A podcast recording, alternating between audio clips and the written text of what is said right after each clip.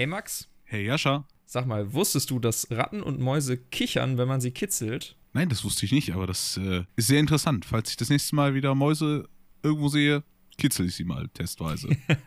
Aber bitte, bitte nicht in freier Wildbahn, vielleicht ist es auch eine Ratte. das wird sie mir dann schon mitteilen. Ich erinnere da nur an äh, Basil, der Mäusedetektiv und Rattenzahn. genau. Der fand das auch nie gut, wenn man ihn auf seine Herkunft angesprochen hat. Gerade, gerade jüngst mit Isa gesehen. Mal wieder. Oh, siehst du mal. Ja, auch einer meiner Lieblingskinderfilme damals tatsächlich gewesen. Ich hatte den zuletzt gesehen, da war ich sieben oder so. Also ist ewig lange her. Ist einer der wenigen Filme. Ist das Disney? Ja, ist Disney. Äh, ist es Disney, ja. Genau, die ich auch als, als Erwachsener nicht nochmal mir angeguckt habe. Warum eigentlich? Jetzt habe ich es nachgeholt. Immerhin. Immerhin bringt deine Frau dich dahingehend auf den richtigen Pfad. Genau. Aber wenn du ähm, dir das mal anschauen willst, es gibt auf YouTube eine Menge Videos, das funktioniert anscheinend über Ultraschall, die fordern dich sogar auf, äh, weiter zu kitzeln. Also wenn man so am Bauch am Kitzeln ist dann, und man dann aufhört, dann ist das wie bei Katzen oder Hunden, dann kommen die nochmal an und wollen nochmal weiter gekitzelt werden. Und das sieht in den Videos einfach zuckersüß aus. Okay, ich äh, werde das demnächst mal bei YouTube suchen. Ich hoffe nur, meinen Algorithmus nicht komplett zu ruinieren, indem ich Rattenkitzeln eingebe oder sowas. Nein, das kann ich allen nur empfehlen, auch unseren lieben HörerInnen da draußen. Das ist sehr wholesome, wie man im Internet ja sagt. Und an der Stelle ganz herzlich willkommen, ihr SchrumpfschlossbesucherInnen da draußen, zu Boardgame Bravery, eurem Brettspiele-Podcast, in dem wir in jeder Folge äh, uns ein einzelnes Spiel in der Regel herausnehmen und haarklein auseinandernehmen. Von Story und Mechanik bis zum Look and Feel schnacken wir hier über alles, was uns so in den Sinn kommt. Und zwar in dieser Folge zu welchem wunderbaren Spiel, Max? Ja, zum zuckersüßen Maus und Mystik vom, äh, ja, vielleicht schon bekannten Namen und Gesicht äh, Jerry Hawthorne. Er nun wieder. Den, genau, den kennen wir schon von Familiar Tales und einige von euch kennen ihn vielleicht auch von Herr der Träume. Also äh, nette, familiengeeignete, süße Spiele sind äh, Jerry Hawthorns äh, absolutes Ding. Auch Aftermath zum Beispiel ist ein sehr, sehr süßes Spiel von ihm, was ich unbedingt nochmal spielen möchte. Äh, für dich, Jascha, das ist quasi Postapokalypse für Nagetiere. Oh, Postapokalypse finde ich, find ich immer geil. Korrekt, Schon das ist wohl so ein Film. Survival-Setting irgendwie, nur halt mit, mit kleinen Nagetieren. Oh, süß. Die Also die Menschheit hat es wohl nicht viel. gemacht, aber die, die Hamster und Mäuse dieser Welt haben es wohl irgendwie gepackt. Ausgerechnet die Hamster, die sterben doch so schnell. Ja, ja. Kindheitstrauma reaktiviert. Bei mir zum Glück nicht. Ich hatte nie einen Hamster, aber ich äh, entschuldige mich bei allen da draußen, wo Jascha das jetzt gerade wieder aufgewühlt hat. Schäm dich. Hätte man davor eine Triggerwarnung setzen müssen. Ich hoffe, es ist lang genug her. Äh, rausgekommen ist das Ganze, zumindest das Grundspiel, 2012.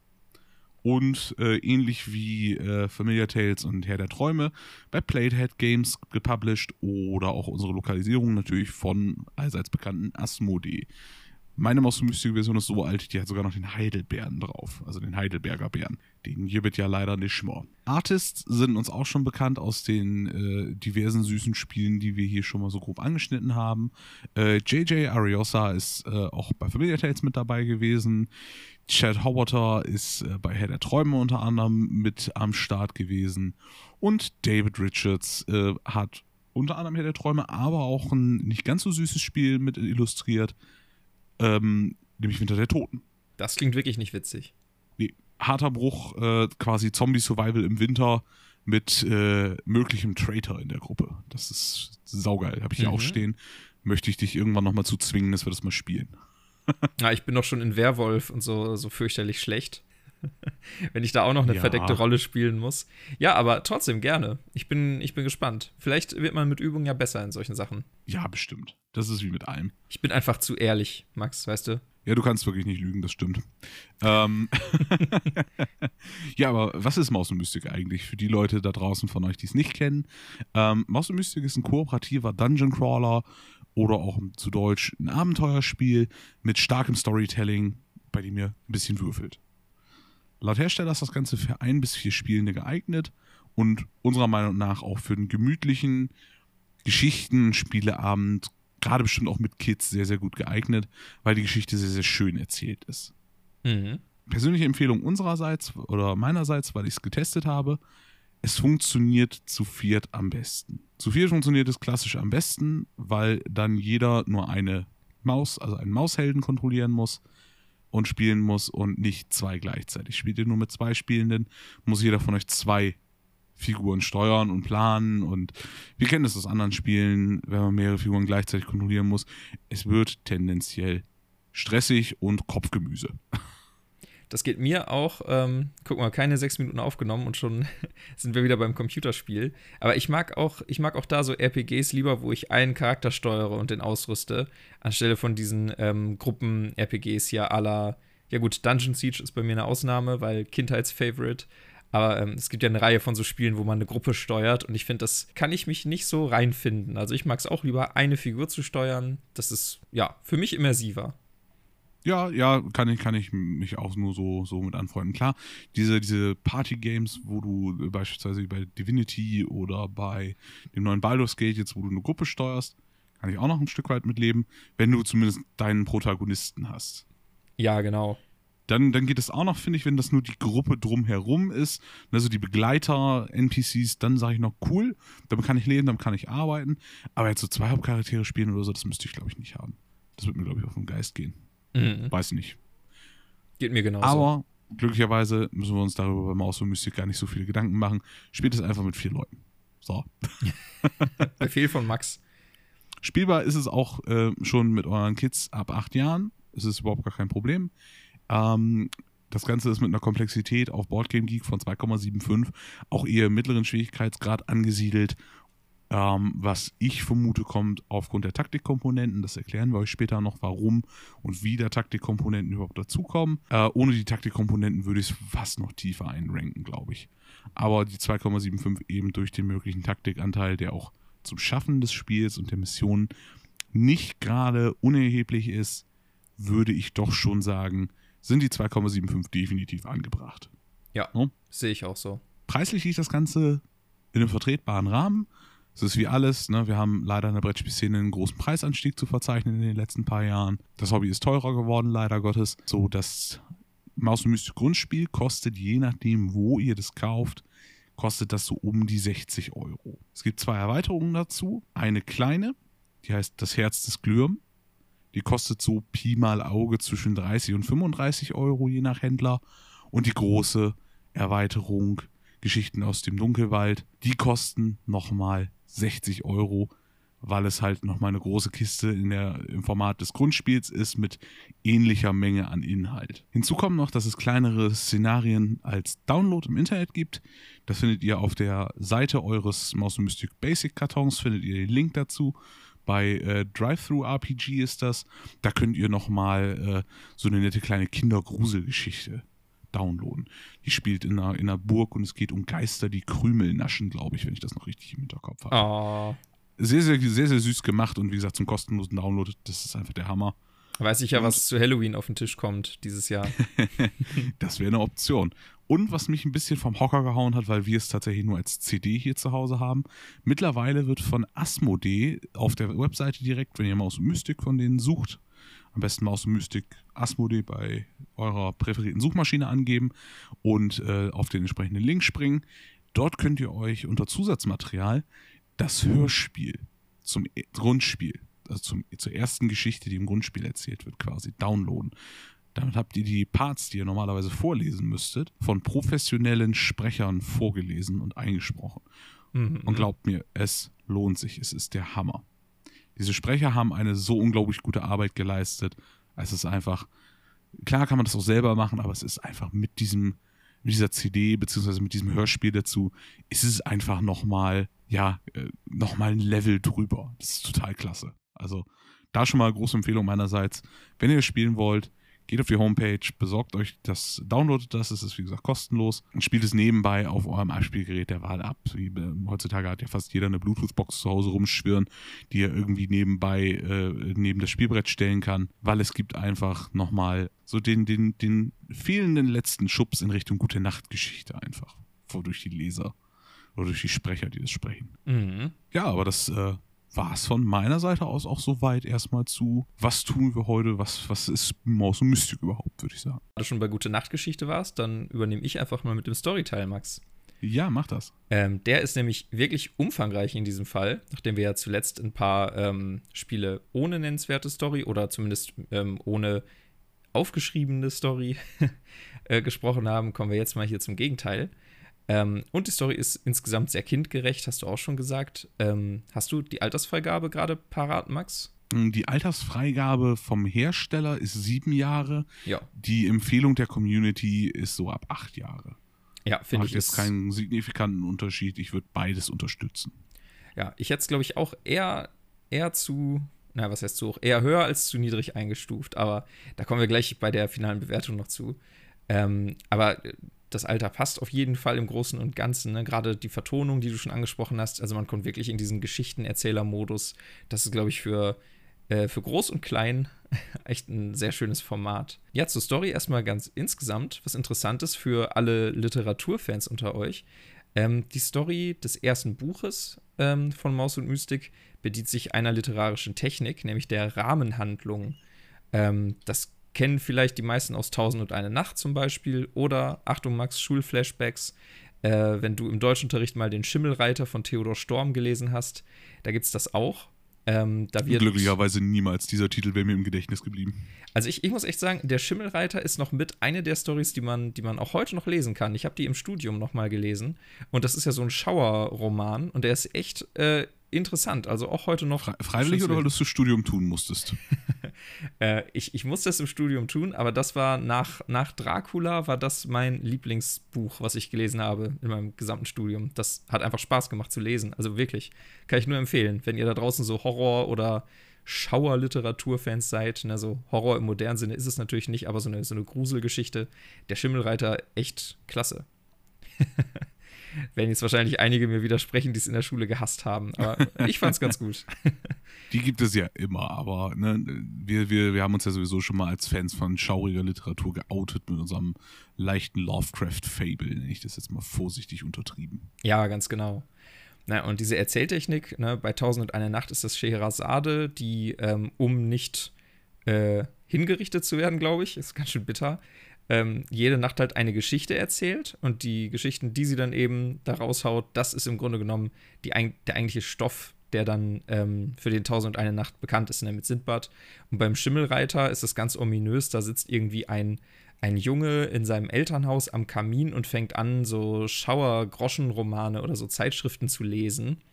Und dann erzählt ihm irgendjemand diese Story.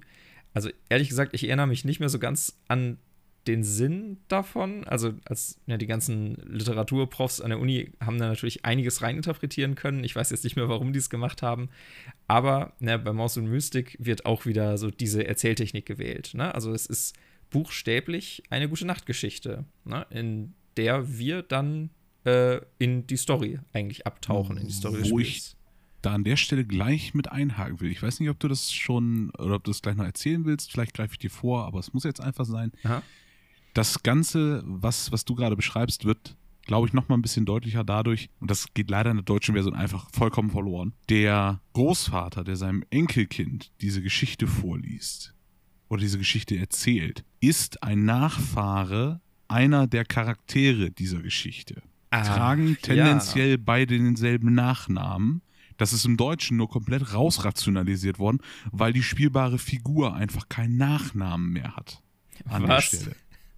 Das ist ja total, ja. total doof. Ja, aber es hat halt keine der Figuren mehr einen Nachnamen. Außer, also ich glaube, der einzige mit zwei Wörtern beim Namen auf der Karte ist Prinz Colin. Na, also deswegen, das wurde quasi komplett wegrationalisiert. Wie merkwürdig. Aber der, genau, aber der, vor allen Dingen, weil es so ein wesentliches Detail ist einfach. Ja. Dass das Ganze noch um so vieles cooler macht einfach, weil es eine Geschichte ist, die wirklich so passiert ist dann ja. Oder die, die zumindest von der Familie so weitergegeben wird. Ja, es ist ja? dann ne? halt eine echte, eine echte Legende. Aber wieso, wieso lässt man denn. Das, das ist wieder so typisch deutsch. Weißt du, das ist wie mit Filmtiteln im Kino, die mega eigenartig übersetzt werden und man nicht nachvollziehen kann, warum. Weil jetzt hier ja. ein Wort zu viel im Namen ist. Also, also bitte. Ja, das, das, das, wie gesagt, das war auch was, was mich so unglaublich gestört hat. Und vor allen Dingen habe ich es nur rausgefunden, weil ein Bekannter von mir, Grüße gehen raus, der fühlt sich angesprochen an der Stelle, 100 Pro, ähm, mit lektoriert hat bei diesem deutschen Werk. Ach, wie cool. und da halt auch gesessen hat mit diversen anderen Lektoren und die Hände im Kopf zusammengeschlagen hat und gesagt, Leute, wieso? wieso lassen wir dieses wesentliche Detail in der Übersetzung aus? Ich wollte gerade fragen, ob er da nicht äh, Insights hat, warum das passiert ist. Aber wurde, wurde nicht erklärt, oder wie? Genau, wurde denen nicht erklärt. Wurde, wurde wohl auch relativ wenig darauf eingegangen, vorsichtig formuliert. Na gut. Ja, also ganz, ganz oft gibt es ja so ganz obskure Marktforschungsgeschichten, die dann irgendwie nahelegen, äh, Kinder können sich besser mit einem Vornamen identifizieren, weil die Nachnamen noch nicht verstehen. Oder irgendwie sowas, ne? Das Skurrilste, was ich in der Hinsicht letztens mal mitbekommen habe, du kennst, also du weißt ja, dass, dass englische oder amerikanische Filme im Deutschkino manchmal bescheuerte Titel bekommen. Ich sage nur mhm. Hot Fuzz. Weißt du, wie der auf Deutsch heißt? Nee. Der heißt auch Hot Fuzz und hat den Zusatz zwei abgewichste Profis. Ach ja, doch. Und sag mal, ja, ja, ja, abgewichst. Was ist das? Was ist das überhaupt für ein Wort? Also, na, und ähm, jetzt letztens habe ich so einen Film gesehen, der wurde im Deutschen hat er einen eigenen Titel bekommen, aber der Titel war Englisch. Also, hä? Was ist da denn los? Ich komme nicht drauf klar. Also richtig, richtig bescheuert. Aber gut, wir sind ein bisschen abgeschweift. Ähm, wie gesagt. Ich glaube schon, du warst bei der Story. Ja, genau. Ich, genau, wir waren auch bei Maus und Mystik, ich erinnere mich. ähm, ja, die Story ist ganz grundsätzlich in Storybücher aufgeteilt und am Anfang steht Trauer und Erinnerung. Und ich finde, das ist ein sehr schön melancholischer Titel irgendwie. Also berührt einen ein Stück weit. Finde ich, haben sie schön gewählt. Für jedes Kapitel in dieser Story, also für jede Mission, wenn man so will, gelten bestimmte Siegbedingungen, die eben zur Story und zum Szenario passen. Ne? Thema Immersion. Kleiner Mechanikexkurs. Es gibt auch äh, eine mitlaufende Zeitmechanik äh, und in deren Rahmen müssen diese Bedingungen erfüllt sein, damit es weitergeht. Ansonsten hat man eben verloren oder muss neu starten. Und das gibt das treibt die Story so ein bisschen voran, ne? weil ähm, ich komme gleich noch darauf zu sprechen, was eigentlich passiert, aber so, so, ein gewisser Zeitdruck macht durchaus Sinn in der Handlung. Die Party, also die spielbaren Figuren in der Gruppe, sind eigentlich Menschen, ganz grundsätzlich, die dem König, äh, jetzt musst du mir helfen, Max, Anden, Andan, Andan. Ich glaube, Andan spricht sich der aus. Andan, okay. Die also ähm, diesem König irgendwie dienen Aber und nagel Teil mich auf die Aussprache sind. auch nicht fest, ne? Also. Ich nage dich auf die Aussprache fest. Oh yeah. das wären einmal, wie du sagst, äh, der einzige mit Doppelnamen anscheinend, Prinz Colin. Das ist so der, der klassische Heldenarchetyp, so der, der mutige Anführer der Gruppe. Dann gibt es äh, Rex, der ist ähm, Schmied und eigentlich auch Tank. Und ich habe mir sogar notiert, Rex Balgor heißt der. Weiß jetzt nicht, Korrekt. Das, okay, dann hat der immerhin einen Nachnamen anscheinend. Genau, Rex, Rex Balgur ist eben das, wo es wegfällt. Oder haben sie es, warte mal, jetzt muss ich gerade selber mal Ich hatte, glaube ich, die deutsche Anleitung eben und da war Balgur mit drin. Ich überlege gerade, oder haben sie es tatsächlich bei dem, bei dem Erzähler weggelassen in dem Geschichtenbuch? Ich forsche das nochmal nach und reiche das ein wenig später nach. Vielleicht, vielleicht wird das auch geändert, damit am Ende der Reveal kommt, weißt du, wenn dann der Name Collins, Collinson oder so droppt, dass die Kinder dann denken so, oh Gott, es ist der Sohn. Könnte auch sein. Ja, ich forsche das mal nach. Okay, du forschst nach, sehr gut. Ähm, dann haben wir Maginos mit dem Begleiter Mieps. Das ist eigentlich der alte Zauberer, ne, wie der Name ja schon so vermuten lässt. Und Mieps, der in der Zauberversion ein Marienkäfer ist, ähm, ist eigentlich ein kleiner Drache, was auch ganz niedlich ist. Ähm, ja. Ne? Und äh, Tilda, die Heilerin. Die graue Maus, habe ich mir irgendwie gedacht, weil ich finde buchstäblich, dass Tilda wenig Background bekommt. Aber vielleicht ändert sich das ja noch im Zuge der Story ein bisschen. Ähm, und der fünfte im Bunde, der in der Story erst na, ganz am Anfang, aber ein klein wenig später kommt, das ist Finger. Der ist äh, ein eingesperrter Dieb, der sich der Party auch noch anschließt. Gezwungenermaßen. Genau, gezwungenermaßen. Und wie werden die fünf eigentlich zu Mäusen? Ähm, das liegt daran, dass sie in einem hinterhältigen Komplott von Vanestra, der Frau des Königs, eingesperrt werden und äh, Maginus die Idee hat, um sie eben äh, zu befreien, sie alle in Mäuse zu verwandeln. Ja, denn klein flitzt es sich schneller, wie wir wissen. Man darf auch wirklich nicht vergessen, das finde ich, das zeigt so wunderschön diese Downside äh, von Maginus Plan zusammen mit den Regelmechaniken, die wir später noch ein bisschen auseinandernehmen. So eine Burg ist für eine Maus ganz schön groß.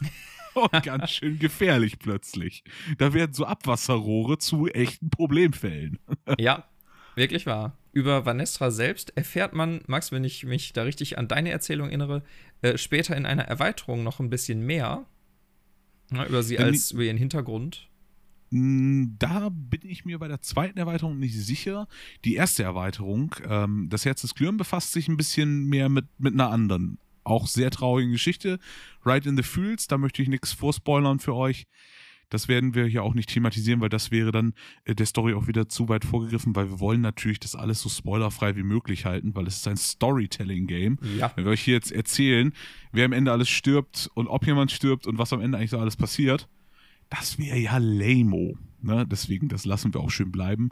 Ähm, aber ich bin der Meinung, man erfährt am Ende des ersten Kapitels, also äh, am Ende des ersten Kapitels, Blödsinn, am Ende der ersten Geschichte, dieses ähm, Trauer und Erinnerung. Mhm. Da erfährt man eine ganze Menge noch, was man so am Anfang nicht weiß. Und auch da muss ich sagen, wirklich, ich weiß, konnte leider nicht rauskriegen im Internet, wer diese Stories geschrieben hat. Aber du da draußen, äh, der oder die das geschrieben hat, die Stories, die gehen wirklich right in die Fühls. Das, äh, also bei, bei Trauer und Erinnerung muss ich sagen, habe ich auch, äh, und ich bin nicht nah am Wasser gebaut, aber so an der einen oder anderen Stelle so das ein oder andere Tränchen verdrückt. Also wer es da draußen von euch vollständig durchgespielt hat und alle Szenarien quasi gesehen hat, der wird vielleicht äh, mit mir fühlen und wissen, ja, stimmt, da hatte ich auch ein Tränchen im Augenwinkel. Es ist wirklich, wirklich toll erzählt. Also da wollen wir mit der Story gar nicht so weit ins Detail gehen, glaube ich, oder? Ja, höchstens, höchstens einmal gerade auf die Art und Weise angeteasert. Ne? Es lohnt sich, die Story zu verfolgen. Und zwar jede einzelne der Erweiterungen. Ähm, du hast gerade schon gesagt, Max, ne? ein, ein kleiner Haken an diesem Mäuseplan ist eben, dass äh, die Burg insgesamt ein bisschen größer geworden ist auf einmal, so als Maus. Und das finde ich ist auch gerade die eine ganz spannende Interpretation von ja eigentlich einem älteren Motiv, ne? Also, dass äh, ähm, irgendwas geschrumpft wird und dann die Umwelt um einen herum anders aussieht. Ne? Das hat man ja in, in ganz vielen Film- und Literaturklassikern schon mal irgendwie behandelt. Aber hier ist es richtig schön umgesetzt. Ne? Also wir haben, No. ähm, wir haben eine bekannte Welt. Also es ist ganz logisch, dass die Helden sich auskennen ähm, und, und wissen, wo es wo lang geht, mehr oder weniger. Ne? Wieder, wie gesagt, keine Spoiler. Aber so im Großen und Ganzen, in der menschlichen Welt zumindest, kennen sie sich aus. Ähm, aber trotzdem wird alles nochmal buchstäblich in eine andere Perspektive gerückt und diese bekannte Welt wird auf einmal so ein bisschen verzerrt und anders durch das Schrumpfen. Und äh, das bekannte Schloss ist dann eben auf einmal super gefährlich geworden für unsere Party. Und auch da so, so ein ganz cooler Metaphern-Hint, ne? Wir sind in einer Welt in der Welt, genau wie wir in einer Erzählung in der Erzählung sind. Ne? Also da haben wir quasi hier Metaphernception hier drin. Das finde ich, ist mir so aufgefallen, das fand ich sehr, sehr elegant und cool gelöst. Ja, das stimmt. Man, man kriegt so ein bisschen, durch, dadurch, dass die jetzt als Mäuse unterwegs sind, ähm, merkt man halt mal, was so in dem Gemäuer des Schlosses eigentlich und drunter und drumherum so, so passiert, was man als Mensch gar nicht mitkriegt, ne? Ja, genau. So, so eigene kleine Dynamik, eine eigene Welt. Ja, wir, wir, entdecken ja. wir entdecken ja buchstäblich noch eigene Welten in dem Sinne, ne? Also, wie gesagt, nicht zu viel spoilern, aber ähm, da passiert einiges, was dem menschlichen Auge entgeht. in der Burg Ja. normalerweise. Ja, und einfache Kleinigkeiten können, wie gesagt, zu großen Bedrohungen werden. Zum Beispiel eine Krähe. Oh so ja. Viel sei geteasert. Oh ja, Eine oh alte ja, ja. Krähe. Ja, apropos äh, Gefahren, du sagst es gerade schon, die Krähe, es gibt neue Feinde, denn was einen als Mensch höchstens anekelt oder nervt, ist als Maus schon äh, ein bisschen bedrohlicher. Ne? Zum Beispiel Kakerlaken und der, ich zitiere, der wiederkehrende Schrecken, Brody, der boshafte Kater. Also quasi Ja. Storytechnisch zwar nicht der Antagonist, aber zumindest das, wovor man sich am meisten in Acht nehmen sollte. Definitiv, definitiv. Es ist halt eine Katze, die durchs Schloss stromert. Genau. Und das ist nicht unbedingt Pluspunkt für sämtliche Mäuse auf dieser Welt. Nee, nee, wirklich ganz und gar nicht. Ja, und an der Stelle kommen wir dann eigentlich schon so in Spoiler-Terrain. Ne? Also da wollen wir in der Story gar nicht zu weit vorangehen. Ähm, erstmal nur auf die Art und Weise so ein bisschen die Ausgangslage hier ähm, gezeigt. Aber ich finde, ich finde, das Spiel ist in der Hinsicht auch einfach goldrichtig. Also es ist genau nach meinem Geschmack. Wir haben wenig Exposition. Ne? Wir kriegen diese, diese Geschichte am Anfang erzählt und dann geht es auch direkt rein. Ähm, es geht darum, dann die Welt selbst zu erkunden und zu erfahren. Ne? Nach dem alten Prinzip Show, don't tell. Wir erleben also die Handlung und die Geschichte, während wir sie spielen. Und ähm, ich muss auch sagen, das macht Maus und Mystik für mich zu, ich sag mal, zu der guten Sorte von Fantasy. Weil, Max, du kennst es, ich bin, ich bin kein großer Fantasy-Freund und ähm, das liegt vor allen Dingen Oder beziehungsweise, das, das kommt vor allem dann an die Oberfläche, wenn ich in so eine Welt geworfen werde, in der so viel unnützes Wissen irgendwie um einen rumgeistert, weißt du, wo irgendwie die Herrscherdynastie von da und da das und das gemacht hat und die Nachfahren davon haben dann das und das gemacht und so weiter und so fort. Und als jemand, der einfach nur ein nettes Spiel spielen will für eine kurze Zeit, ist das einfach mega überflüssig, dieser ganze Überbau. Und bei Maus und Mystik, ne, ist das alles schön schlank gehalten und wie gesagt, du erforschst und lernst selber kennen. Und das finde ich, äh, das, das ist eine Fantasy, äh, äh, die ich gut spielen kann. ja, das definitiv. Also es ist eine, eine sehr, sehr seichte Fantasy. Aber du sprichst auch schon was Wichtiges an. Ich finde, es hat halt auch was, was Immersives, dadurch, dass du das Storytelling halt dahinter hast. Und diese Mäuse-Heldenbögen sind quasi kleine Charakterbögen in Light ihr habt da, kommen wir gleich noch zu, wie, wie, wie ein Rollenspielcharakterbogen fast. Aber sehr, sehr handlich, sehr, sehr kompakt und halt sehr, sehr zugänglich. Ne? Also nicht überladen, nicht übertrieben. Was einem dieses immersive Eintauchen nochmal so ein bisschen, bisschen mehr er, ermöglicht und erleichtert. Ja. Finde ich. Da hast du recht. Wo du gerade schon so kurz davor bist, wollen wir direkt zu den Mechaniken und zur Metapher weitergehen. Ja, machen wir. Dann muss ich hier nicht weiter mit meinen imaginären Hufen scharren. Dann kann ich äh, mein, mein Wissen weiterteilen. Du kannst alles raushauen. also, grundlegend habe ich ja schon grob angeteasert, äh, beziehungsweise hat Jascha ja auch im Storyteil schon erwähnt. Wir haben eine Party bestehend aus Mäusen. Da sind eine Magiermaus dabei, da ist eine Schurkenmaus dabei, da ist eine Kriegermaus dabei, da ist eine Tüftlermaus dabei. Ne? Also ihr habt zu jeder Maus einen zugehörigen Heldenbogen. Mhm. Für diesen Heldenbögen ist wie in einem klassischen Pen and Paper sozusagen einen Charakterbogen vermerkt, wo ihr den Namen der Maus und die Klasse der Maus zum Beispiel oben farbig hinterlegt seht und ein Porträt, wie die Maus aussieht. Dass ihr euch das natürlich alles ein bisschen vorstellen könnt. Direkt darunter habt ihr die Attribute der Maus. Angriffsstärke, Verteidigung, Gelehrsamkeit und Geschwindigkeit. Diese Werte bestimmen in der Regel die Anzahl der Würfel, die ihr werft, wenn ihr eines dieser Attribute benutzt. Also wenn ihr angreift, wenn ihr euch gegen Angriffe verteidigt. Ähm, Gelehrsamkeit zum Beispiel ist eure Weisheit, Wissen, Intelligenz. So das Zaubern, das Zauberattribut oder das Attribut, was man braucht, wenn man irgendwas, irgendwas auf Denken macht. Das, was ihr im Kopf braucht, das macht ihr über Gelehrsamkeit. Und die Geschwindigkeit bestimmt einfach zusammen mit einem Würfelwurf, wie viele Felder ihr euch überhaupt bewegen dürft auf der Karte. Also relativ classic Rollenspielattribute. Es gibt natürlich auch entsprechende Modifikatoren dafür, Waffen, Ausrüstungsgegenstände und solche Dinge, die euch da dann einen Pluswürfel geben, vielleicht auch einen Würfel abziehen. Das gibt's alles und da gibt's viele Möglichkeiten, was da noch alles auf euch zukommen kann. Das pflücken wir gleich noch ein bisschen detaillierter auseinander für euch. Ebenso bringt aber auch jeder jede Heldenmaus bringt ihre eigene Startausrüstung mit, weil keiner von uns zieht nackt in die Schlacht. Das macht keiner. Infolgedessen bringt jede Maus eine Startausrüstung mit, die auf ihrer Karte mit draufsteht. Relativ komfortablerweise heißen die Dinger auch entsprechend wie die Charaktere. Es gibt dann Collins Schwert, es gibt dann Maginus Stab, es gibt dann Rex Hammer. Alles sehr, sehr komfortabel und sehr, sehr schnell zu finden vor allen Dingen, weil es steht der Name des Charakters drauf. Das ist ein bisschen wie der Joghurt im äh, Kühlschrank auf Arbeit. Steht euer Name drauf, ihr findet ihn. In einem ne? gut sortierten Arbeitskühlschrank. Zusätzlich dazu bringt aber auch noch jede Maus eine Fähigkeit mit, eine spezielle, die sie gegenüber den anderen Mäusen einzigartig macht. Das ist zum Beispiel Colin fällt mir da am ehesten ein, weil ich Colin tatsächlich äh, am häufigsten gespielt habe bei uns in der Gruppe. Ähm, der hat die Fähigkeit geborener Anführer. Was sonst als Prinz? Lassen wir jetzt mal im Raum stehen, aber äh, was soll's. Der bekommt zum Beispiel in bestimmten Situationen, nämlich wenn er nicht anfangen darf in der Runde, also nicht die erste Maus am Zug ist, kriegt er einen Käse. Was das genau bedeutet, springen wir gleich noch ein bisschen weiter hinten zu. Aber er kriegt halt was dafür, dass er nicht anfangen darf. Ein Trostpreis für das quengelnde Einzelkind. Genau, das haben wir uns auch gedacht, als wir das, das erste Mal gespielt haben. So, yay, Trostpreis für das quengelnde Einzelkind. Naja, was soll's. ähm, das können aber ganz viele verschiedene Fähigkeiten sein. Finger zum Beispiel, ähm, der Schurke, der ist so geschickt, der kann als einzige Maus mit seinem Schwanz noch einen Dolch halten. Alle anderen haben nur zwei Hände und der nimmt halt noch seinen Schweif dazu und kann da noch einen Dolch drin halten. Kann man auf der Boxart auch wunderschön sehen von diesem Spiel. Da ist Finger unter anderem mit einem Dolch in der Pfote und mit einem Dolch hinten im Schweif drauf zu sehen. Das ist toll. Finde ich so nettes, nettes kleines Gimmick.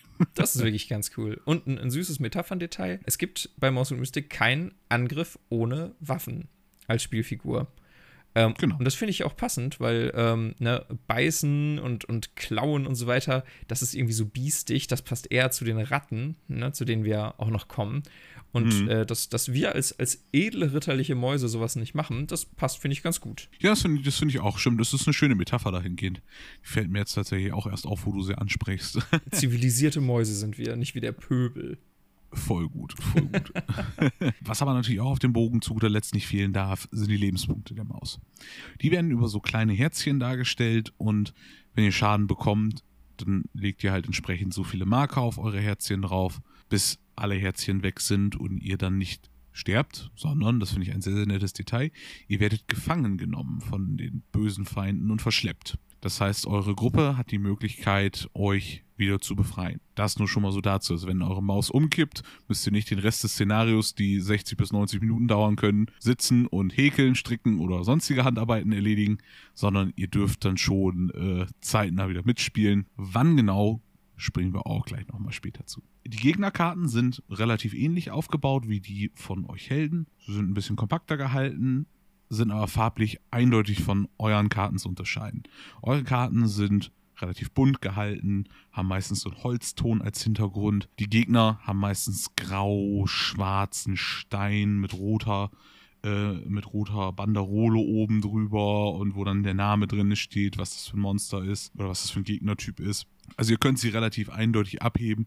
Und ich finde das ein ganz nettes Detail, dass da wirklich mit Grau und Schwarz und Rot gearbeitet wird. Ich weiß nicht warum, aber das sind für mich irgendwie so Farben, die assoziiere ich mit einem Bösewicht. Ich weiß nicht warum. Frag mich nicht. Ist, glaube ich, so konditioniert durch Cartoons in den 90ern oder so. Keine Ahnung. Wahrscheinlich. Dunkel und Rot ist sowieso Gefahr. Eine Warnfarbe. Ja, ja genau. Der schwarze Ritter mit der roten, äh, mit dem roten äh, Schriftzug oder Wappen auf der Rüstung ist immer so, oh, schwierig. Ja, der wird nicht König von England, Max. Ja, das haben wir beim letzten Mal spielen gesehen. oh Gott, das darf deine Frau niemals hören. Die hört es. Ja, und sie wird drüber lachen. Auch da stehen Attribute drauf, wie viele Würfel diese Gegner würfeln dürfen. Ähm, die Gegner würfelt immer einer von euch dann, der mit am Spieltisch sitzt, logischerweise. Ganz wichtiges Detail fällt mir an dieser Stelle auf, es gibt keine App-Unterstützung für dieses Spiel. Da ist noch total pretty old school mit äh, Lesen und selber würfeln und so. Würfel sind da an der Stelle auch genau das richtige Stichwort. Die sind nämlich auch besonders. Sie sind zwar sechsseitig, aber wir haben da keine klassischen Zahlen drauf.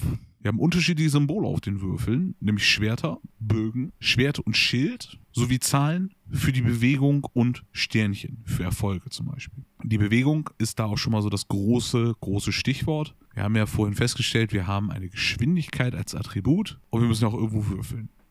Normalerweise bestimmen die Attribute, wie viele Würfel ihr kriegt. Bei Geschwindigkeit ist es ein bisschen anders. Da nehmt ihr nur einen Würfel würfelt den und schaut euch die Zahl an, die ihr gewürfelt habt. Die steht meistens oben links auf der Seite und addiert das auf eure Geschwindigkeit drauf. Und dann wisst ihr, wie viele Felder ihr euch mit eurer Bewegen-Aktion bewegen dürft. Das finde ich sehr ist, simpel und cool. Ja, das ist plain, simple, das ist nicht übermäßig irgendwie übertrieben. Du kannst dich mal schneller bewegen, mal langsamer bewegen. Das ist, das ist schön gemacht. Mhm. Für Gegner funktioniert das Bewegen ähnlich. Ihr würfelt nur den Würfel. Gegner haben nur Angriffs- und Verteidigungspunkte. Also Attribute. Die haben keine Geschwindigkeit, die haben in der Regel keine Gelehrsamkeit, zumindest ist mir noch kein Gegner mit Gelehrsamkeit unter die Finger gekommen in den all den Jahren. So eine kluge ähm, Kakerlake. Ähm, zum Beispiel. ähm, da würfelt ihr nur den einen W6 und nehmt nur die Zahl, die oben steht und diese Felderanzahl bewegt sich der Gegner dann halt. Mhm. Ist auch ganz cool gemacht, finde ich. Also, wie gesagt, es ist super simpel. Wenn man es einmal drin hat, diese Mechaniken, dann geht das quasi wie von selbst wo wir gerade bei der Bewegung sind, Max, kann ich da gerade einhaken und über. Na, aber über, klar doch. Sehr schön. Dann würde ich nämlich kurz so mit Metaphernblick ähm, über das schwierige Terrain sprechen bei Mouse und Mystic. Ähm, mhm. was die Bewegung nämlich einschränken kann. Ähm, wir kennen das mittlerweile ja aus Dungeon Crawlern, ne? siehe hier Star Wars Imperial Assault, da haben wir da auch schon drüber geredet. Es ist nämlich so, dass es Teile der Karte gibt, also manche Spielplanteile, wo Ausschnitte von so einem gelben Rahmen umgeben sind mit Pfeil. Entweder äh, nach außen oder nach innen, ne? also in unterschiedliche Richtungen. Ähm, und das finde ich ist eine super schöne Metapher und sehr gut nachvollziehbar, ohne groß zu spoilern. Ne? Es, gibt eine, es gibt einen Raum, wo ein Stuhl steht. Der Pfeil zeigt eben nach außen an der Stelle. Das bedeutet, wenn man entgegen der Pfeilrichtung sich bewegen will, also du willst dieses, dieses Feld betreten, sozusagen von unten auf diese Sitzfläche draufspringen, kostet dich das drei Felder und ähm, mit der Pfeilrichtung ist es eben ein Feld, ne, was eben darstellen soll, klar, wenn du den Stuhl hochkletterst, ist das super anstrengend und du brauchst dann halt dreimal so lang, wie wenn du einfach von der Fläche gerade mal runterhoppst, so als Maus. Und das finde ich richtig schön gemacht. Ja, das verbildlicht halt auch wieder wunderschön diesen Faktor, dass du halt, ne, ein Stuhl ist für uns als Menschen keine Herausforderung. Genau. Da klettern wir nicht, nicht mit drei Bewegungspunkten drauf, da wird sich draufgestellt und fertig ist die Laube. Aber für so eine Maus wird so ein, so ein, so ein einfacher, guffeliger Stuhl einfach zu einem taktischen Hindernis. Ja, genau, wo man dann auch mit planen kann, ne? weil das gilt ja für die Gegner genauso. Ja, und wenn du einmal so ein, äh, ein Podest quasi gefunden hast, zum Beispiel jetzt als, als Fernkämpfer oder Heiler oder so, dann bist du da im Vorteil. Neben dem schwierigen Terrain gibt es dann auch äh, rote Linien. Das sind eben, ja, äh, Hindernisse, durch die man überhaupt nicht durchgehen kann. Ne? Blockaden, wenn man so will. Und was ich mir auch noch aufgeschrieben habe, was ich cool finde, ist so die klassische Duellsituation, die ja auch noch die Bewegung betrifft. Ne? Also wenn du auf äh, einem Feld mit Gegnern dich befindest, dann kannst du dieses Feld nur mit einer Bewegung verlassen, wenn jetzt wird es ein bisschen kompliziert, wenn vor der Bewegung mindestens so viele Mäuse wie Gegner drauf sind. Das heißt, wenn du äh, aus dem Feld runter, äh, von dem Feld runter willst, dann ähm, muss deine Party da sein, die die übrigen Gegner in Schach hält, damit du quasi einen freien Rücken hast. Das finde ich sehr cool. Ja, das ist stimmt, das ist eine coole Mechanik. Ich muss dich nur leider ein bisschen enttäuschen bei der Geschichte, dass äh, du das auch selber taktisch gegen Gegner nutzen kannst, diese erhöhten Positionen und sowas. Ähm, Gegner ignorieren explizit Wasser, gelbe und rote Linien sowie Mäusefallen. What? Also da ist das Spiel leider Gottes ein bisschen arschig und sagt, nö, also, also die Gegner, die, die ignorieren das halt einfach. Ja, das hatte ich beim, beim Wasser, habe ich mir das hier mit einem fetten Ausrufezeichen notiert, dass das, ähm, dass das Wasser die Gegner nicht einschränkt, weil es für dich als Spieler halt eine krasse Einschränkung ist. Aber what? Nee, das, das ist gar die nicht. Gegner, also der, der offizielle Regeltext ist tatsächlich, die Gegner bewegen sich jedoch immer nach einem bestimmten Muster und ignorieren dabei Wasser, gelbe und rote Linien sowie Mausefallen. Das ist das Traurige daran. Vor allen Dingen, wenn man davor bedenkt, dass der Satz davor in den Regeln einfach ist, alle Bewegungsregeln, die für die Mäuse gelten, gelten prinzipiell auch für die Gegner. Aber der nächste Satz dann einfach sagt, aber wir nehmen halt einfach zwei Drittel davon raus. und sitzt so, warum? Ne, mal im Ernst, der Einzige, der so in einem Satz aus dem Wasser springen kann, das Bruce Lee. Ja, und äh, dass so eine Kakerlake oder, oder äh, eine Ratte das auch kann, finde ich ja krass. Aber, ich würde es auch in dem Szenario noch Brody zutrauen. Ja, ne? Brody also, wahrscheinlich auch. Weil, weil das Wasser, was für Mäuse vielleicht irgendwie schulterhoch ist oder so und, und reißender tödlicher Strom ist, ist für so eine Katze wahrscheinlich halt so, ja, knöcheltiefe Pfütze. Es ist ja kein Hindernis für so eine Katze. Ja, das stimmt schon. Auch, auch auf den Tisch oder auf den Stuhl springt so eine Katze halt easy peasy rauf. Aber dass es für, für so ähnlich große Ratten kein Problem sein soll, hm, es schwierig. Es recht für Kakerlaken, ne? Die zappeln ja auch vor sich hin, wenn die irgendwie äh, weggespült werden, nehme ich mal an. Nicht, dass ich das schon mal gemacht hätte, aber so, so stelle ich es mir vor. Ähm, wir hatten ja vor der Aufnahme noch das Thema, dass wir beide uns glücklich schätzen können, noch nie in unserem Leben mit Kakerlaken im realen Leben äh, konfrontiert worden zu sein. Ja, genau. Also ähm, wir leben in einer, in einer angenehmen, in einem angenehmen Erdteil hier in Norddeutschland, wo man mit sowas nicht, äh, nicht viel zu tun hat. Ähm, du brauchst vor allen Dingen, aber wenn du aus dem Wasser raus willst, auch ähm, den Geschicklichkeitswurf. Ah, richtig. Ähm, du kannst allerdings auch ein bisschen, also nee, du brauchst keinen Geschicklichkeitswurf, ist jetzt falsch gesagt, weil dann würdest du auf deine, äh, dein, äh, auf irgendeine Fähigkeit würfeln. Du brauchst halt mit einem Würfel ein Erfolgssymbol. Ich habe ja gerade vorhin diese Sternchen auf den Würfeln angesprochen. Das ist in so einem Falle zum Beispiel ein Erfolgssymbol. Und auch beim Suchen kommen wir gleich noch zu, was das ist. Wenn ihr keinen Erfolg würfelt, dann schafft, es, schafft ihr es nicht, gegen die Strömung an aus dem Wasser zu klettern. Das heißt, ihr bleibt im Wasser und werdet in Richtung der Strömung am Ende eures Zuges ein Feld zur Seite getragen. Rutscht ihr vom Spielplan, seid ihr gefangen genommen. Das ist also eine reale Bedrohung, Wasser zu durchqueren. Ihr könnt aber ein bisschen schummeln, schrägstrich euch helfen lassen, wenn ihr aus einem Wasserfeld rausklettern wollt auf ein Feld, wo eure Kameradinnen stehen. Denn dann dürft ihr pro Maus, die mit auf die, also die auf diesem Feld steht, auf das ihr rauf wollt, einen zusätzlichen Würfel in die Hand nehmen und würfeln.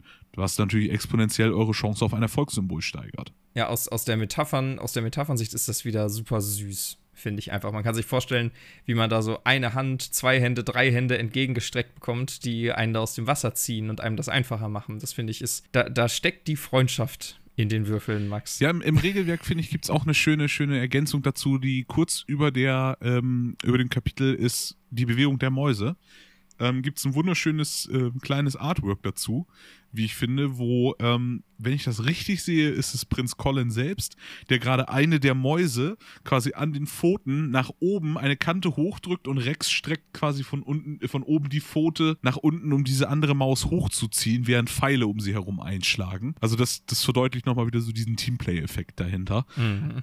Ganz wichtig, es ist wirklich ein Teamplay-Spiel. Wir spielen alle zusammen und es ist essentiell, dass man sich irgendwie miteinander abstimmt, dass man dieses Spiel auch gewinnt dann am Ende. No? Ja. Weil wir gewinnen zusammen und wir verlieren zusammen. Das ist wesentlich. Das ist gerade auch für Leute, die vielleicht schlecht verlieren können, ein guter Hinweis. Ihr spielt hier gegeneinander, äh, miteinander, nicht gegeneinander. Mhm. Es gibt, entweder gewinnen alle oder keiner.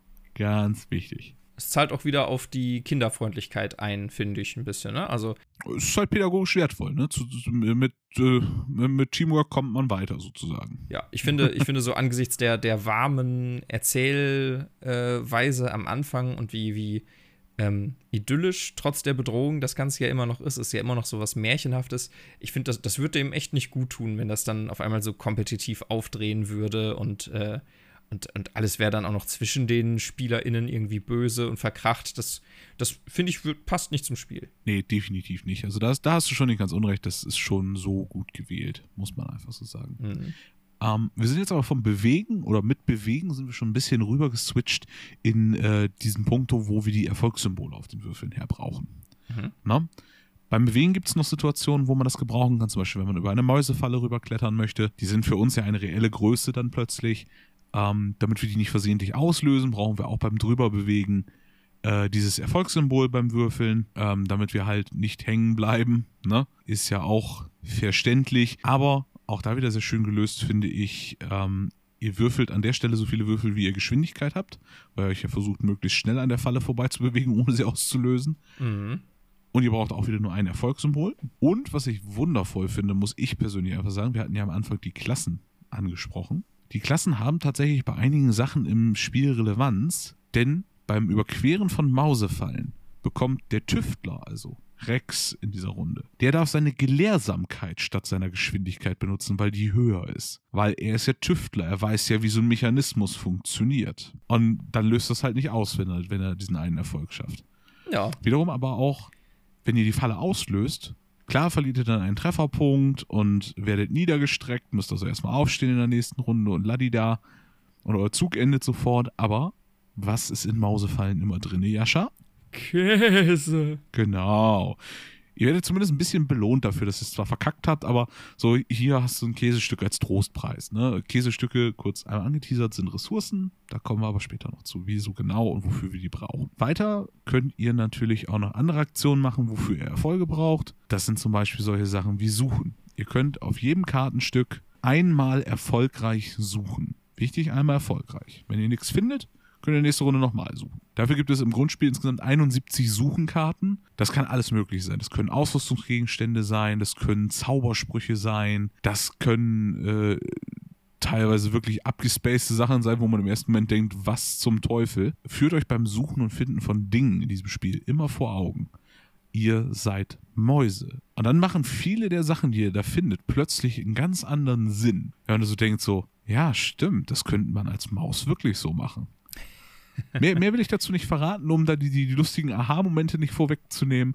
Aber ihr, ihr müsst schon, schon ein bisschen euch in die Maus reindenken, die ihr seid. Dann machen einige der Dinge da wirklich viel Sinn und viel Spaß auch vor allen Dingen. Ich finde es auch ganz schön, ne, wenn du da am Suchen bist, ähm, äh, nicht alles, was du findest, kannst du auch sofort benutzen, denn wie in jedem guten RPG ähm, manche Fähigkeiten oder Gegenstände, die man so im Laufe des, Spiel, äh, im Laufe des Spiels erwirbt, die sind nur von bestimmten Charakteren nutzbar gibt dem Ganzen nochmal so eine kleine Taktikkomponente. Genau, das stimmt. Ähm, ist aber auch wieder sehr belohnend an der Stelle. Entweder ihr packt es in euer Gruppeninventar, das ist ein sogenannte Gruppenbündel, mhm. damit eben jener andere Charakter es benutzen kann.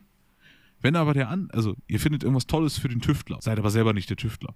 Dann fragt ihr euren Tüftler am Tisch, hey, kannst du das, willst du das, brauchst du das? Und du sagst, nee, meine, meine Sachen sind viel besser, behalt das mal. Dann könnt ihr damit ja tendenziell nichts anfangen. Ihr dürft euch also auch entscheiden, diese Karte sofort abzulegen und einfach ein Stück Käse dafür zu kriegen. Ist auch wieder belohnend, ihr findet keinen toten, keinen toten Content da im Endeffekt. Mhm. Ne? Wenn ihr schon was Besseres habt und der andere will es nicht haben, ja, dann äh, nehmt halt ein Stück Käse, ist auch okay. Ist fair, ist balanced, ist cool. Wenn man aber sucht, können natürlich nicht nur gute Dinge passieren. Wie das im Leben immer so ist, vielleicht haben einige von euch mal Zombicide oder so gespielt und kennen das so in Zombicide. Ähm, ihr könnt auch schlechte Ereignisse finden. Also allgemeine Ereignisse. Es können gute Ereignisse sein, aber es können auch schlechte Ereignisse sein. Also es ist immer mit Vorsicht zu genießen. Wenn unter dem Kieselstein, den du umdrehst, auf einmal eine gierige Kakerlake auf dich wartet. Genau, dann äh, ihr beim Suchen so, so storymäßig zu viel Lärm macht und plötzlich äh, Gegner anlockt dadurch, Stimmt, stimmt. die dann das spawnen. Richtig. So, sowas sind halt alles so Möglichkeiten. Oder um nochmal mein Zombicide-Beispiel aufzubringen, du machst halt einen Schrank auf und da kommt dir klassisch, wie wir es in jedem zweiten Zombie-Film kennen, kommt dir der Typ, der sich im Schrank verstecken wollte, entgegen, der das allerdings nicht so gut gemacht hat. Da ist immer einer drin, um mal Arnold Schwarzenegger zu zitieren. Also erfahrungsgemäß immer erstmal einmal in den Schrank schießen und dann aufmachen. Genau. Suchen, das haben wir damit auch abgehakt. Also suchen ist wichtig, weil ihr damit halt eure Ausrüstung verbessern könnt. Ihr findet bessere Ausrüstungsgegenstände als die, die ihr dabei habt. Es ist aber mit Vorsicht zu genießen. Suchen kostet wie alles Zeit.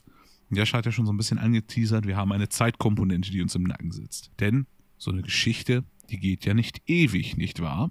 Mhm. Dadurch, dass die Geschichte erzählt wird, ist die Geschichte nach einer bestimmten Anzahl an Kapiteln vorbei. Das nur schon mal so leicht angeteasert, wie wir hier die Rundenzahl haben, sozusagen. Kommen wir aber gleich noch ein bisschen im Detail zu. Genau. Ich finde aber auch insgesamt, dass das ähm, so dieses Gefühl des Gejagtwerdens und der Eile und der, der Unterlegenheit auch ein bisschen ausmacht. Weil du kennst doch bestimmt dieses, dieses ziehende Gefühl im Nacken, das man hat, wenn man gejagt wird und sich, sich beeilen muss, sich in Sicherheit bringen muss, weil überall Gefahr lauert. Und ich finde, das ist, ist schön da auch metaphorisch umgesetzt, ne? dass du gegen die Zeit immer ein bisschen arbeitest. Und es gibt dann oft dieses, äh, diesen Moment, wo man kurz vor knapp sich noch denkt, jetzt schnell, schnell ja, weiter in die nächste, in den nächsten Bereich oder so, bevor es zu eng wird. Also, Also ich weiß nicht, wo du dich sonst rumtreibst, aber ich kenne dieses Gefühl real betrachtet nicht. Beim Zocken, ja, ja schon, aber real habe ich das zum Glück noch nie erleben müssen. warst du noch nie am Bremer Bahnhof, Max? Doch, Nach Mitternacht. aber äh, du, du weißt, dass ich da sehr lange Zeit gearbeitet habe in der Gegend und so zumindest bei den, bei den äh, ko komischen Konsorten, da war, war das Gesicht zumindest schon mal ein Begriff, da hatte ich meine Ruhe. Ja, ich habe da mal gewohnt, ey. Zum Glück bin ich da weg. Ist keine schöne Ecke. Also kurz, kurz erklärt, er hat in der Nähe vom Hauptbahnhof, nicht am Hauptbahnhof gewohnt. Gleis 9, 3 Viertel. Ach, deswegen die dicke Beule an deiner Stirn, ich verstehe. Ja, irgendwann hatte ich beim Edeka Hausverbot, weil ich immer die Wagen geklaut habe und gegen die Wand gefahren bin. Wenn man was von Hogwarts gebrabbelt hat. Ah, Ah, wundervoll, wundervoll. ja, ähm, aber damit haben wir auch schon das Sternchen-Erfolgssymbol ein bisschen abgekaspert und abgearbeitet. Da bleiben uns jetzt ja nur noch Schwert und Schild, Bögen und Schwerter. Diese Symbole sind so einfach wie die Tätigkeiten selbst. Schwerter sind für die Nahkampfangriffe gedacht. Wenn ihr mit einer Nahkampfwaffe, einem Schwert, einem Hammer, einem Streitkolben, einem Dolch, was auch immer, zustechen, zuschlagen, zuhämmern wollt, dann braucht ihr entsprechend viele Schwerter auf euren Würfeln. Weil jeder Schwert, jedes Schwert auf dem Würfel ist ein Treffer an der Stelle. Bei Bögen ist es, wenn ihr einen Fernkampf- oder Magieangriff macht, also wenn ihr aus der Ferne angreift, braucht ihr so viele Bögen wie möglich auf diesen Würfeln. Weil jeder Bogen ist ein Treffer an der Stelle. Und da, kleiner Funfact, Jascha, ist mir beim äh, nochmaligen Regelwälzen für unseren Podcast aufgefallen, dass wir uns das Leben unnötig schwer gemacht haben bei jedem Durchlauf, den wir gespielt haben. wäre ja nicht das erste hab- Mal. Genau, ich habe in den Regeln, und ich weiß nicht, woher ich diese Schnapsidee habe, ich habe in den Regeln partout keinen einzigen Satz dazu gefunden, dass man die Reichweite seiner Waffe einschätzen muss. Meinst du, das läuft nur über die Sichtlinie? Ja, Ach es läuft nur über die Sichtlinie laut Regelwerk. Ich habe keinen einzigen Passus dazu gefunden. Ich glaube, ich habe das durch ich, äh, äh, Star Wars Imperial Assault irgendwie zusammengewürfelt. Dann hatte da wieder drei verschiedene Spiele ineinander kombiniert mit den Regeln und war deswegen ganz klar der Meinung so, ja, die Zahlen, die für die Bewegung sind, sind auch für die Reichweite der Fernkampfwaffen. Nein, sind sie nicht. Du musst sie nur sehen können. Ach, okay. Ja, spannend. Also, wir haben uns das wieder mal schwerer gemacht, als es ist im Leben. Ah, unsere Spezialität. Ja. Und die Schwerter und Schilde auf den Würfeln sind, ihr habt es vielleicht schon erraten, äh, daheim äh, für die Verteidigung da, wenn ihr angegriffen werdet. Ihr habt auch einen Verteidigungswert und für jeden Treffer, den ihr kassiert, solltet ihr nach Möglichkeit einen Schild gewürfelt haben. Ansonsten verliert ihr entsprechend der Differenz Trefferpunkte. Das tut weh. Ja, besonders wenn man bedenkt, dass so die durchschnittliche Maus drei Leben hat. Dann tut es besonders weh. Man ist relativ schnell weg vom Fenster. Muss man leider einfach so sagen. Mhm. Aber das war soweit erstmal zu den Würfeln. Wir haben festgestellt, wir haben jetzt schon ein paar Aktionen abgearbeitet. Wir haben Bewegung abgearbeitet, wir haben Angreifen abgearbeitet, wir haben Suchen abgearbeitet schon mit euch zusammen. Das waren schon mal auf jeden Fall grundsätzlich drei Aktionen, die ihr machen könnt. Von allem, was, was so möglich ist. Insgesamt kann eine Maus zwei Aktionen machen. Also pro, auch wieder wichtig, pro Zug. Genau, pro Zug, genau. Auch wieder wichtig, weil uns geht es häufig so, dass wir irgendwie ständig Spiele durcheinander würfeln, weil wir sehr, sehr viele ähnliche Spiele spielen. Und dann sitzen wir da wieder, haben wir hier zwei Aktionen, drei Aktionen? Oder war das Zombies halt mit drei Aktionen? Ach ja, und war das, wie war das bei Willen des Wahnsinns nochmal? Und, Gibt es äh, gratis Zusatzaktionen und sowas? Genau, also wir, wir kriegen das alles irgendwie immer schnell durcheinander gewürfelt und müssen dann nochmal im Regelwerk blättern. Ganz wichtig ist, eine der Aktionen muss immer bewegen sein. Die Bewegen-Aktion ist quasi mehr oder weniger optional. Ihr müsst euch nicht bewegen, habt dann aber halt nur noch eine Hauptaktion frei. Oder ihr könnt erst eine Hauptaktion machen und euch dann bewegen. Das könnt ihr euch aussuchen. Ne? Also ihr seid nicht daran gebunden, in welcher Reihenfolge ihr beides macht. Ihr dürft aber nur eine Hauptaktion machen und halt die Bewegungsaktion. Mhm. Das ist auch ein wesentlicher Unterschied zu vielen Spielen, wo man zweimal angreifen darf, wenn man gerade schon an der richtigen Stelle steht. Äh, das ist hier leider nicht so. Was ihr allerdings zweimal machen dürft, ist bewegen. Das erste Mal bewegen ist quasi eure Bewegungsaktion, ganz klassisch. Das zweite Mal bewegen hat einen, wie ich finde, wundervollen Namen, nämlich Wuseln. ich muss immer wieder schmunzeln. Wuseln ist klasse. ähm, ihr dürft ganz normal euch nochmal bewegen. Ihr macht alles genauso wie bei einer normalen Bewegung. Ihr würfelt, ihr addiert eure Geschwindigkeit drauf und ihr bewegt euch nach den ganz üblich für die Mäuse geltenden Regeln. Kein Hexenwerk, nichts Besonderes, kein doppelter Boden, kein Netz. Einfach nochmal eine normale Bewegung. Ihr könnt euch allerdings auch erholen. Erholen ist gar nicht so unwichtig, wenn ihr irgendwann mal so doofe Statuseffekte kriegt. Ihr werdet eingesponnen von Spinnen, ihr werdet betäubt von einem kräftigen Schlag auf den Kopf. Damit könnt ihr euch, und es kommen im Laufe der weiteren Kampagnenbücher noch mehr Effekte dazu, die euch so nerven können. Äh, in dem Moment ist es schon praktisch, wenn man sich von diesen Effekten befreien kann. Das heißt, die Maus verschnauft einmal, nimmt die negativen Effekte von ihrem Tableau und ist in der nächsten Runde wieder ganz normal dran. Aber ihr müsst euch halt eine ganze Runde ausruhen und verschnaufen damit. Auch nicht so toll, aber was willst du machen? Die letzte richtige Hauptaktion ist das Erkunden. Das Erkunden ist ein bisschen besonderer hier bei, bei ähm, Maus und Mystik. Ihr könnt natürlich durch die einzelnen Spielplanteile, das sind große Quadrate, und ihr müsst euch natürlich durch den Spielplan durcharbeiten. Mit der Aktion Erkunden könnt ihr euch von einem Raum zum nächsten bewegen. Wichtig, ihr könnt diese Aktion erst ausführen, wenn ihr alle Gegner im Raum getötet habt. Besiegt mhm. habt. Entschuldigung, wir sind hier in einem Kinderspiel. Besiegt habt. Gefangen genommen. Genau, gefangen genommen habt.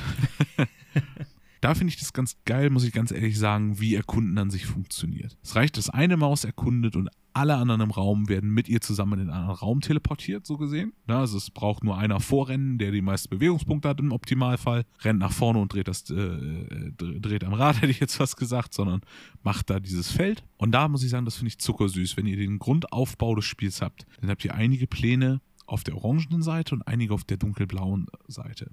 Dunkelblau ist generell alles, was quasi nicht der menschliche Bereich des Schlosses ist. Gemäuer, Tunnel unter dem Schloss, und so weiter. Mhm. Solche Sachen wie die Küche, ein Bankettsaal, irgendwelche Gemächer. Das ist orange. Das ist die Menschenwelt sozusagen. Und ihr baut es so auf, wie euch das Spiel das sagt, auch in der richtigen Ausrichtung. Und es kann dann sein, dass Pläne mit Blau und Orange aneinander liegen. Keine Panik auf der Titanic, ihr könnt diese Bereiche trotzdem erkunden. Ihr müsst dann nur, sobald ihr den Bereich von Blau nach Orange erkundet, dreht ihr dieses orange Spielplanteil um und seid quasi unter dem Raum, den ihr da drüber gesehen habt. Ihr lauft also quasi unter diesem Raum entlang und habt meistens eine Möglichkeit, irgendwie hochzukommen. Und das funktioniert alles über dieses Erkunden. Finde ich eine super tolle Sache. Und vor allen Dingen ermöglicht es euch in vielen Missionen so, um euch da so ein bisschen drauf heiß zu machen, ihr könnt teilweise auch unterschiedliche Routen gehen. Ihr müsst nicht immer plain dem geradeaus Weg folgen, sondern ihr könnt auch einfach, hm, Vielleicht ist es oben durchs Schloss kürzer, weil da könnte nicht so viel Viehzeug rumlaufen.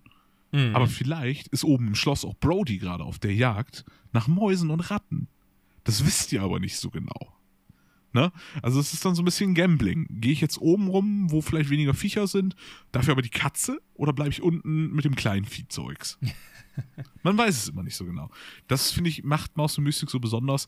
Du musst ein bisschen mitdenken und du musst ein bisschen dran denken. Du bist immer noch eine Maus. Und wir sind hier im, im, im Kleintier-Universum gerade gelandet. Was wäre für eine Maus jetzt die beste Idee? Weiter durch die Tunnel oder hoch in die Küche? Hm. Küche ist Schwierig. immer eine gute Idee. Klar, Küche und Ungeziefer immer. Bringst noch 14 Kakerlaken aus den Tunneln mit und alle freuen sich. Ja, die kommen von allein.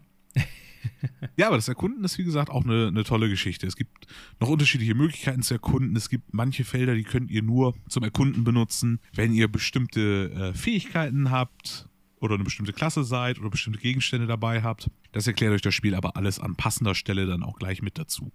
Das ist das Tolle in diesem Storybook, ist wirklich immer noch mal unter Sonderregeln eigentlich alles wirklich für dieses Kapitel, für diese Mission besondere erklärt. Das ist auch nochmal ein großer Komfortfaktor, finde ich, an dem Spiel. Man wird nicht einfach so ins kalte Wasser geschmissen, hier schwimmen, ne? Sondern du kriegst schon eine Anleitung dazu.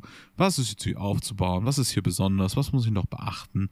Man muss irgendwie die Basics drauf haben. Das war's dann auch schon. Zusätzlich zu diesen vollen Aktionen, die wir gerade durchgekaut haben, könnt ihr aber auch noch eine beliebige Anzahl der freien Aktionen ausführen, die Jascha gerade so angesprochen hat, auch so nebenbei. Da könnt ihr zum einen untereinander tauschen, ne? Wenn der äh, Strolchfinger irgendwas passendes für den Tüftler Rex gefunden hat, kann man sich auf ein Feld stellen und kurz tauschen, die Sachen hin und her schieben. Ihr könnt Sachen ausrüsten aus eurem Bündel, quasi das eine Schwert gegen das andere tauschen, weil das in dieser Situation jetzt gleich besser ist oder so. Man weiß es ja immer nicht. Situativ kann das durchaus mal sein. Gerade so unterschiedliche Dolche zum Beispiel haben wir festgestellt, haben tolle Fähigkeiten manchmal. Und ihr könnt ein Level aufsteigen. Und das Level aufsteigen ist das Spannende jetzt.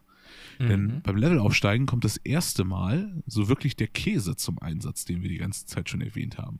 Also für alle, die sich jetzt mit einem riesen Fragezeichen und dem Käse im Kopf auseinandergesetzt haben, hier kommt er. Mit dieser freien Aktion könnt ihr sechs Käsestücke, idealerweise oder tollerweise, legt diese sechs Käsestücke aneinander und habt ein ganzes Käserad dadurch. Das ist ein wunderschöner, äh, wunderschöner Hint quasi mit, irgendwas ist jetzt hier komplett, irgendwas kann ich damit jetzt tun. Ihr könnt diese sechs Käsestücke abwerfen, um euch eine neue Fähigkeitskarte zu nehmen. Eure Fähigkeiten, die behaltet ihr, während ihr das Ganze in einer Kampagne spielt. Ausrüstung verliert ihr, bis auf eine Karte. Fähigkeiten behaltet ihr permanent. Das heißt, eure Mäuse werden besser und besser, je länger ihr spielt. Aber ihr müsst eure Fähigkeiten noch mit Bedacht wählen. Denn ihr könnt maximal eine davon pro Zug benutzen. Also ist das so ein bisschen ein großer Teil der Taktikkomponente. Da können Fähigkeiten wie Heilen drinne sein. Da sind Fähigkeiten drinne, die anderen Leuten äh, noch weitere Aktionen geben. Dafür gebt ihr welche auf und so weiter und so fort. Und die sind thematisch und flavormäßig auch sehr, sehr schön an die jeweiligen Klassen angelehnt. Denn bestimmte Fähigkeiten können nur von bestimmten Klassen genommen werden. Dieses mit, ihr könnt was aufgeben, um jemand anderem eine neue Aktion zu geben, ist zum Beispiel eine Fähigkeit von Colin, dem Anführer. Mhm. Ne, macht Sinn. Du ja, du hast das gut gemacht. Mach das nochmal. Ja, das passt wirklich gut zu Colin. Fand ich auch und deswegen, äh, sowas ist halt die Taktikkomponente damit hinten dran noch. Ne? Mhm. Das ist nochmal so der wichtige Teil. Jetzt haben wir ganz schön viel, ganz schön wild geredet und haben sogar ein Symbol auf den Würfeln unterschlagen, Jascha. Was? Ja, das habe ich aber bewusst unterschlagen. Welches Symbol haben wir unterschlagen? Käse. Genau. Ist die Antwort auf alle Fragen in diesem Spiel ist Käse. Ja, ich finde das Spiel deswegen ja so sympathisch. es gibt nämlich noch ein weiteres Symbol, nämlich den Käse. Jetzt auf jedem Würfel. Würfelt ihr bei irgendeiner Aktion, außer bei der Bewegung, ganz wichtig, nicht beim Bewegen, einen Käse statt einem der anderen Symbole, dann passiert das, was ihr euch denken könnt. Ihr kriegt ein Stück Käse. Mhm. Plain und simpel. So sammelt ihr halt übers Würfeln, wenn zumindest nichts anderes passiert, gibt es auch wieder als Trostpreis vom Spiel, hier hast du ein Stück Käse. Wiederum auf der anderen Seite haben wir festgestellt, eure Gegner würfeln ja auch mit diesen Würfeln. Also passiert natürlich auch was, wenn die Gegner Käse würfeln. Auch wieder wichtig, außer beim Bewegen. Wenn nämlich die Gegner einen Käse würfeln, dann legt ihr ein Käsestück auf ein Spielplanteil, nämlich das Käserad. Das ist so eine Uhr, wenn, du, wenn ihr so wollt, die ihr mit Käse füllt. Ist das nicht auch geil? So, wenn du erzählst ja gleich noch was über die Bedeutung, was passiert, wenn das Rad voll ist. Aber das der Käse die Uhr voll macht, ist, äh, finde ich richtig, richtig schön. Ja, das ist eine schöne, schöne Metapher auf jeden Fall. Ähm, denn du hast ja schon so ein bisschen angeteasert, die Zeit läuft uns ein bisschen davon. Mhm. Wenn wir uns zu lange mit Gegnern aufhalten oder zu lange auch in einem Raum, den wir geklärt haben, aufhalten, weil am Ende jeder Aktion, wo keine Gegner mehr da sind, also am Ende jedes Zuges, wenn wir die Gegner in einem Raum geklärt haben, kommt ein Stück Käse auf dieses Rad. Weil je mehr Zeit wir in einem geklärten Bereich verplempern, desto eher ist natürlich die Verstärkung da. Das ist das Wichtige an dieser Uhr. Denn die Uhr signalisiert die Verstärkung für unsere Gegner aktuell. Je mehr Käse dort drauf landet, desto mehr Zeit kosten uns diese Gegner und desto mehr Zeit hat die Verstärkung der Gegner, um auf den Spielplan zu kommen. Ist dieses Rad voll, wird die Verstärkung für dieses Spiel, für diese Begegnung ausgelöst. Das können entweder Sachen auf den Begegnungskarten sein, die uns die Begegnung vorgeben. Das können aber auch in manchen Kapiteln Sonderbegegnungen sein. Steht auch wieder alles direkt mit dabei für euch. Ähm, wenn irgendwas Besonderes passiert, steht es immer mit diesem sch schicken Storybook und nach dem richtet ihr euch dann entsprechend. Aber das ist auch nicht der einzige Zeitdruck, den wir haben. Denn ich habe vorhin schon so ein bisschen angeteasert, wir haben eine gute Nachtgeschichte, die erzählt wird. Also ein Kapitel dauert nicht ewig. Das ist einfach so. So ein Kapitel hat eine bestimmte Anzahl an Seiten. Das ist der Marker, wo wir unser, unser Spielende drauflegen. Das wird von Kapitel zu Kapitel ist es unterschiedlich. Ihr bekommt mal mehr, mal weniger Zeit.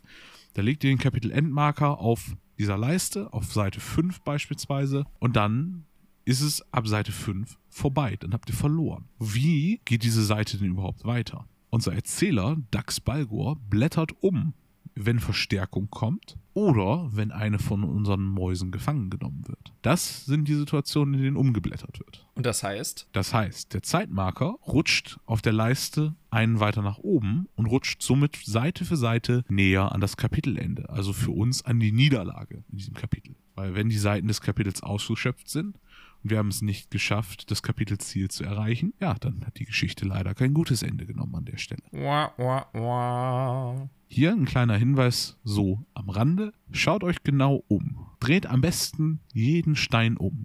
Manchmal gibt es unerwartete Wendungen in der Geschichte und das Kapitel ist länger als erwartet. Das lassen wir jetzt mal so pseudomystisch im Raum stehen, um euch nicht alles zu verraten.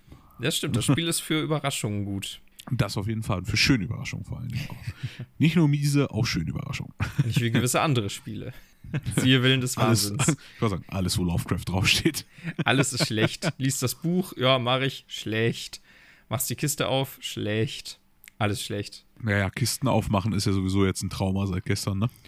Oh ja, ja, wir haben gestern D&D gespielt, hatten eine längere Pause dazwischen und ich habe vielleicht die Leiche vergessen aus der letzten Session, die in der zugeschnappten Kiste so oder die da so rausragte und habe mich dann einfach an die nächste Kiste so rangemacht. Es war vielleicht nicht smart. Spoiler, sie haben es alle überlebt, aber Das war so eine gute alte Dark Souls Kiste, weißt du? Ga- gab so minimale Traumata jetzt gerade für die Gruppe. Also äh, die, die Truhen, die sie fünf Minuten später gefunden haben, war so die so, nein, die werden wir nicht aufmachen. Aber warum? Da könnte doch, nein. Okay.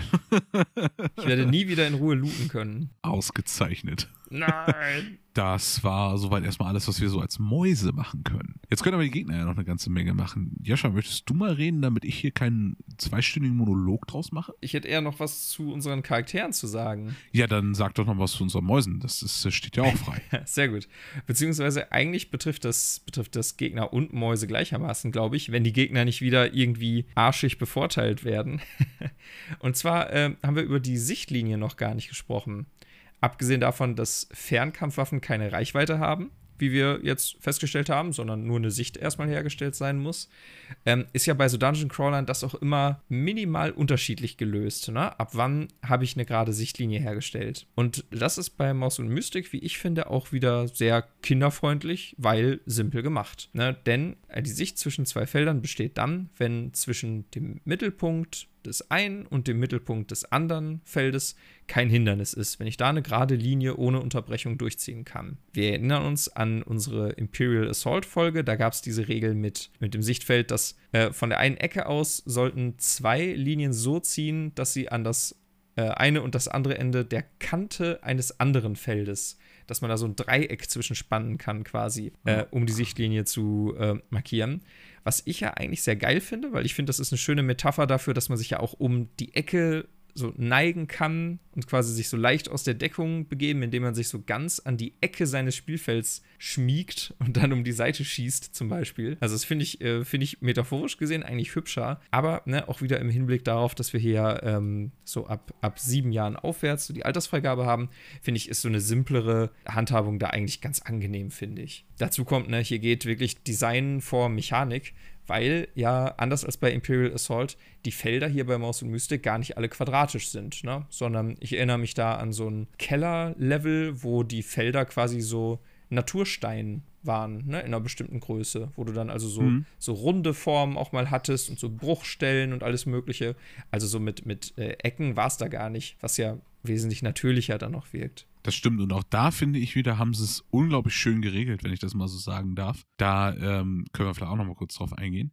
Dadurch, dass wir, wie Jascha gerade erzählt hat, kein Grid drüber gelegt haben, also kein Hex-Grid oder ein quadratisches Kampfbratrost irgendwie ein Grid drüber ist, sondern wir teilweise diese Natursteinfliesen und sowas haben. Wie entscheidet man eigentlich, wo man lang gehen darf? Was ist eigentlich ein Feld? Ich glaube, bei Maus und Mystic war quasi die Base deiner Spielfigur ausschlaggebend, ne? Also, genau. wenn, ich die, wenn ich die Base von der Spielfigur so hinstellen kann, dass die beide Felder gleichzeitig berührt, dann ist, ähm, ist das eine Bewegung. Genau so ist es. Na? Dann ist das ein Feld, über das du so rüberlaufen kannst. So ist es. Dazu, finde ich, äh, kommt, was, was auch noch sehr freundlich ist, ne, es gibt ähm, so äh, grafische Elemente, dass zum Beispiel irgendwo mal, ich glaube, es gab, es gab so einen so ähm, Ritterhandschuh oder Helm, war es, glaube ich, der irgendwo mhm. liegt.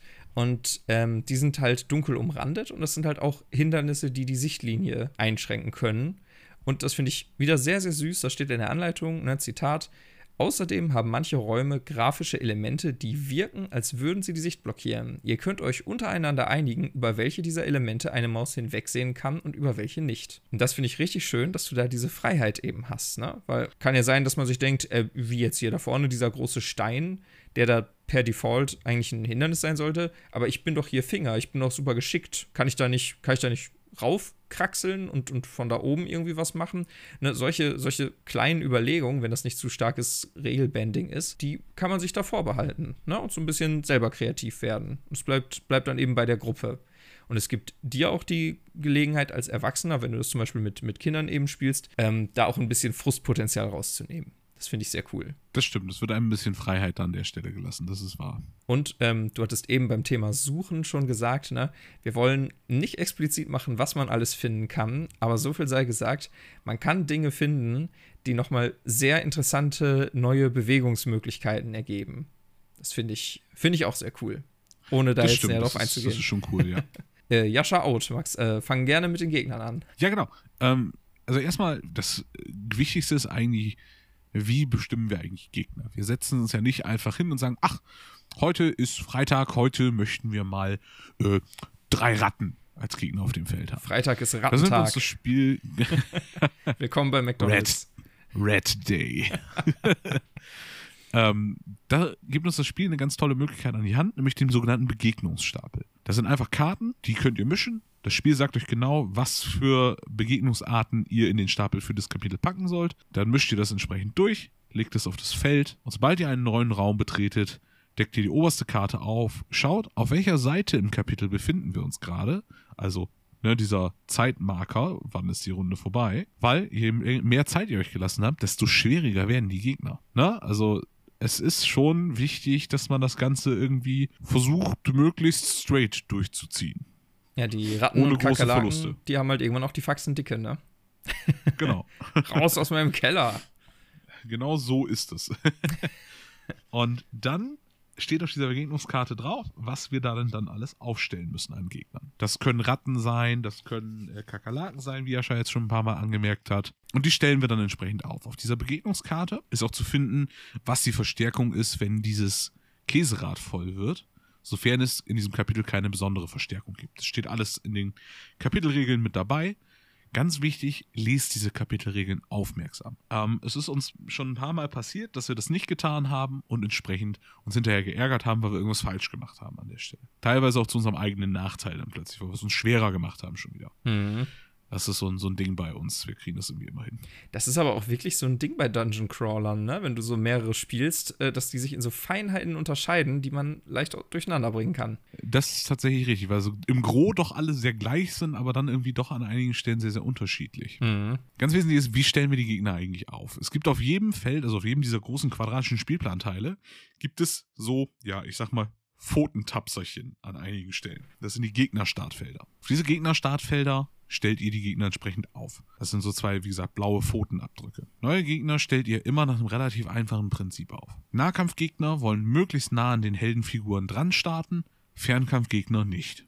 Das ist die ganze Magie dahinter. Habt ihr Nah- und Fernkampfgegner, stellt ihr zuerst die Fernkämpfer möglichst weit weg auf und fangt dann mit den Nahkämpfern an, um zu verhindern, dass die Fernkämpfer nicht nach hinten können. Ganz wichtig, sind mehrere Felder immer gleich weit entfernt, sucht ihr euch die Felder aus. Das ist ein wesentlicher Punkt. Und es gibt so große Gegner, die haben große Bases, die nehmen ein ganzes Feld alleine ein. Da kann kein anderer stehen. Sobald ihr neue Gegner hinzufügt, also sobald ein, ein Raum betreten wird, also sobald Gegner kommen, nehmt ihr euch die entsprechenden Initiativekarten. Das sind so kleine niedliche Kärtchen. Die gibt's für alle Gegner, die gibt's für eure Heldenmäuse. Die mischt ihr zusammen und legt die auf die Initiativleiste des Spiels. Das ist das, was ich ganz am Anfang angesprochen habe, wo Colin einen Käse bekommt, wenn er nicht als erster darf. Weil darüber bestimmt ihr Zufall, also per Zufallsprinzip die Initiative in der Runde. Die bleibt so lange, bis irgendwie neue Gegner dazukommen oder halt alle Gegner tot sind, verständlicherweise. Das kann mal sein, dass ihr nach allen Gegnern dran seid. Das kann fair verteilt sein. Da ist wirklich äh, Fortuna angesagt, hoffen und harren. Mhm. Mehr könnt ihr da nicht tun. Es gibt noch einige Gegner, die verändern die Initiativleiste für sich nochmal. Das sind häufiger dann Charaktergegner zum Beispiel, die sowas können. Und ähm, ansonsten steht auch auf diesen Initiativgegnerkarten eigentlich alles drauf, was ihr wissen müsst. Lebenspunkteanzahl, äh, Fähigkeiten, welche Würfel werden wie gewürfelt, ne, für Angriff, Verteidigung. Alles super selbsterklärend, super einfach gehalten. Deswegen auch so ein niedriger Komplexitätsgrad. Es ist wirklich einfach zu verstehen alles muss man einfach immer wieder betonen. Dieses ähm, schöne Tableau, wo ihr das alles drauf macht, wo das Käserad liegt, wo ihr die Kapitel zählt, wo ihr die Initiative hinlegt, die nennt sich so stimmig Schicksalstafel. Und ist optisch so ein bisschen aufgemacht wie so eine alte, erhabene Standuhr. Allerdings mit einem gesprungenen Fenster in der Mitte, wo ihr schon so ein bisschen die Zahnräder durchsehen könnt. Sieht echt cool aus. Also haben sie sich schön ausgedacht, gefällt mir optisch sehr, sehr gut. Ja, über das Artwork müssen wir, also werden wir ja gleich sowieso auch nochmal reden, aber das kann man, glaube ich, hier schon sagen, insgesamt für Maus und Mystic ist das wunder, wunderschön. Ja, das auf jeden Fall. Gegner sind relativ einfach gestrickt. Sie haben nämlich nur zwei Aktionsarten. Bewegen und angreifen. Sie bewegen sich immer auf ihr nächstes Ziel zu, dass sie es in Reichweite haben und greifen an. Wenn mehrere Mäuse auf dem Spielplan sind, dann ist es wieder so eine Sache. Da ist Maus und Mystic nämlich sehr, sehr fair. Sie greift immer die ihm nächste Maus an, die noch nicht angegriffen wurde in dieser Runde. Trifft das auf mehrere Mäuse zu, weil ihr zum Beispiel alle vier auf einem Feld tummelt und eine Ratte steht vor euch, dann greift sie denjenigen an, der in der Initiativleiste am weitesten oben ist. Ist also auch ganz klar geregelt, wie ihr das machen müsst. Gibt es keine großen Diskussionen. Es ist immer einer vor dem anderen. Genau, du sagst es gerade, die, ähm, die Gegner greifen immer den nächsten Gegner an. Wie ist das mit Fernkämpfern? Wie verhalten die sich? Gehen auch, die auf auch Distanz? die greifen den. Ja, die greifen auch auf Distanz an, aber auch die gehen auf den nächsten Gegner. Okay, aber die, die versuchen jetzt nicht mehr Distanz aufzubauen, ne? Weil wir haben ja gerade gesagt, Fernkampfwaffen sind quasi, haben eine Reichweite so lang wie die Sicht. Dann wäre es ja eigentlich logisch, wenn die sich, soweit sie können, wegbewegen und von da schießen. Aber ähm, das passiert nicht, oder? Äh, nee. Die bewegen sich nur so, dass sie die äh, Gegner sehen können. Okay. Zum Glück Also sind die nicht so Fernkampfgegner bleiben, genau. Fernkampfgegner bleiben sofort dort stehen, wo sie einen Gegner sehen können und greifen diese Maus dann auch an. Können sie keine Mäuse mehr sehen, bewegen sie sich. Ansonsten können sie angreifen wie verrückt. Also es es steht auch explizit dabei, dass sich der Fernkampfgegner wirklich nur bewegt, wenn er kein Ziel mehr sehen kann. Okay, das ist fair. Nicht wie bei Imperial Assault, ne, wo die aus der Deckung kommen und wieder in die Deckung verschwinden. Die Säcke. Ja, das ist teilweise schon. Also da muss ich sagen, wir müssen auch mal so an der Stelle einfach nochmal gesagt, wir müssen Imperial Assault auch nochmal spielen. Das haben wir zu wenig gespielt bis jetzt. Das hat zu wenig Chance gekriegt. das stimmt allerdings. Das sollten wir weitermachen. Was man zum Fernkampf noch kurz dazu sagen kann, was mir tatsächlich bei den Mäusen vorhin entfallen ist, weil ich selber heute erst wieder gelernt habe. Du kannst als Fernkämpfermaus, kannst du ja auch einen beliebigen Gegner im Raum angreifen. Außer, und das ist so ein kleiner Zusatz, wenn auf deinem Feld oder auf einem benachbarten Feld ein Gegner steht, dann musst du diesen benachbarten oder auf deinem Feld befindlichen Gegner angreifen. Mhm, mhm. Macht Sinn, weil der steht ja neben dir, der könnte ja gleich einen auf die Mappe hauen. ne? Aber du darfst halt nicht sagen, ach, darum kümmert sich Colin gleich schon, ich schieß mal auf den da hinten, wo Colin nicht rankommt. Das darfst du leider nicht. Du darfst Du musst dich wirklich den, Genau, aber du, du darfst dich äh, wegbewegen, ne? wenn du Genau. genug andere Mäuse bei dir hast. genau, das Okay. hatten wir ja vorhin schon, aber Genau. wenn du da stehst und es steht halt einer neben dir, musst du den neben dir anschießen. Tja, Ratten sind halt groß, ne? Denen kann man schlecht vorbeischießen. Das vielleicht auch und äh, mir wäre, glaube ich, auch lieber, mir den Gegner in meiner Nähe vom Leib zu halten, als äh, den, der da hinten gleich in drei Zügen da ist, vielleicht. es gibt noch sogenannte Hauptgegner, die haben wir so kurz schon mal einmal angeteasert. Würde auch zu viel vorwegnehmen, wenn man jetzt weiter darauf eingeht, wer die Hauptgegner sind und was sie alles Tolles können. Einen haben wir schon gesehen und kennengelernt und kann man auf dem Boxart auch sofort sehen, Brody den Kater. Mhm. Dazu sei gesagt, diese Hauptgegner haben verschiedene Initiativkarten. Die greifen also mehrfach an. Die haben quasi Special Attacks, wenn du so willst. Die sind so ein bisschen die Bossgegner in diesem Szenario. Das nur mal so, so angeteasert. Willst du auf Brody ein bisschen näher eingehen oder willst du das im, im Orkus äh, des Selbstentdeckens lassen für unsere HörerInnen? Da, dadurch, also ich weiß nicht, du hast, glaube ich, mit, mit uns auch noch nie Maus und Mystik vollständig durchgespielt bis zum Ende der Geschichte, oder? Nee, vollständig nicht, das stimmt. Wir haben, glaube ich, die vier, fünf Missionen oder so gemacht. Ich würde, ich würde das tatsächlich im Orkus lassen, einfach weil, weil Brody meines Erachtens nach über die Story hinweg eine Wandlung erlebt, sag ich jetzt mal. Oh. Also man, man, zu Anfang kann ich euch teasern, hat man ja auch schon so in der, in der Einleitung so ein bisschen gehört, ist Brody halt der allgegenwärtige Schrecken, der durch die Burg tigert. Auf leisen Pfoten ist er halt der boshafte Kater, der durch die Burg streift. Aber das muss nicht so bleiben. Okay. Nee, dann. Des, deswegen, also Bro, Brody ist tatsächlich auch ein, einer der spannenderen Hauptgegner, sag ich jetzt mal, was da so alles mit passieren könnte, eventuell. Ja gut, dann, dann lass uns doch über die Hauptgegner äh, so mit, mit Rücksichtnahme auf die Story nicht weiter groß sprechen. Genau. Es gibt auch nicht unendlich viele Hauptgegner. Es ist, es ist wirklich sehr dosiert gemacht. Das finde ich auch sehr gut. Es gibt, glaube ich, drei Special-Gegner insgesamt und das war's. Das ist schon ganz angenehm. Ja, das stimmt. Du hast es, äh, ich habe noch so zwei Kleinigkeiten zur Mechanik. Mhm. Ähm, dann sind wir, sind wir auch schon durch. Also zum einen hatten wir angeteasert, dass man Gegenstände finden kann. Es gibt auch sogenannte Gruppengegenstände, die man im Gruppeninventar lagern kann. Dann, ne, auf der Schicksalstafel gibt es auch so ein Gruppeninventarfeld. Das sind Sachen, auf die alle aus der Gruppe zugreifen können. Ihr habt also auch partnerschaftliches Inventar sozusagen zusammen. Mhm. Das kann relevant werden für bestimmte Bewegungen. Das hatte, hatte Jascha ja vorhin schon mal angeteasert, dass man äh, bestimmte Wege nur bestimmten Arten von Gegenständen irgendwie freischaltet, sag ich jetzt mal. Und es gibt noch ein paar andere lustige Kombinationen, die ihr über dieses Gruppeninventar fabrizieren könnt, die mit einigen Suchenkarten zusammenhängen, wo ich schon so leicht angeteasert habe mit denkt mal so ein bisschen äh, wie eine Maus. Hinzu kommt mechanisch noch, und da gebe ich euch auch den Tipp drauf zu achten, das haben wir nämlich auch so oft vergessen und mussten es im Nachgang irgendwie noch so, hatten wir das und nee und ach vielleicht und pro Kapitel gibt es noch eine dritte Möglichkeit, gibt es noch eine sehr, sehr offensichtliche Möglichkeit, wie ihr den Kapitel-Endmarker weiterschieben könnt. Es ist euch nämlich möglich, in jedem Kapitel individuelle Erfolge zu sammeln. Die stehen auf der Rückseite des, äh, der Spielanleitung. Mhm. Ist relativ simpel, alles. Stimmt, die Das eine zum Beispiel, genau, die, die kleinen individuellen Achievements. Das eine zum Beispiel heißt drei Käse hoch.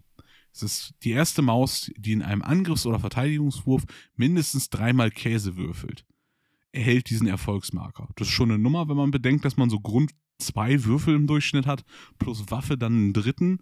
Man braucht schon ein bisschen Glück dafür dann. Mhm. Aber das ist auch so ein Marker, den ihr dann auf euer Gruppeninventar legen könnt oder auch bei eurer Maus hinlegen könnt, wenn ihr euch damit boosten wollt, dass ihr diesen Erfolg quasi gesammelt habt. Das hat dann den Effekt, jedes Mal, also wenn eine Maus diesen Erfolgsmarker enthält, schiebt ihr den Kapitel Endmarker eine Seite weiter. Das ist dieses Besondere. Ne? Die Geschichte wird länger. Jedes Mal, wenn er drei Käse hoch bei der Verteidigung mindestens einen Käse würfelt, erhält jede andere Maus einen Käse.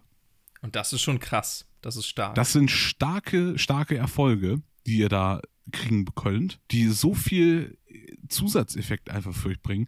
Und alleine schon dieses Kapitel Endmarker weiterschieben ist sowas von wichtig teilweise. Und damit haben wir uns das einfach so viel schwerer gemacht, weil wir da immer nicht dran gedacht haben, zum Teufel.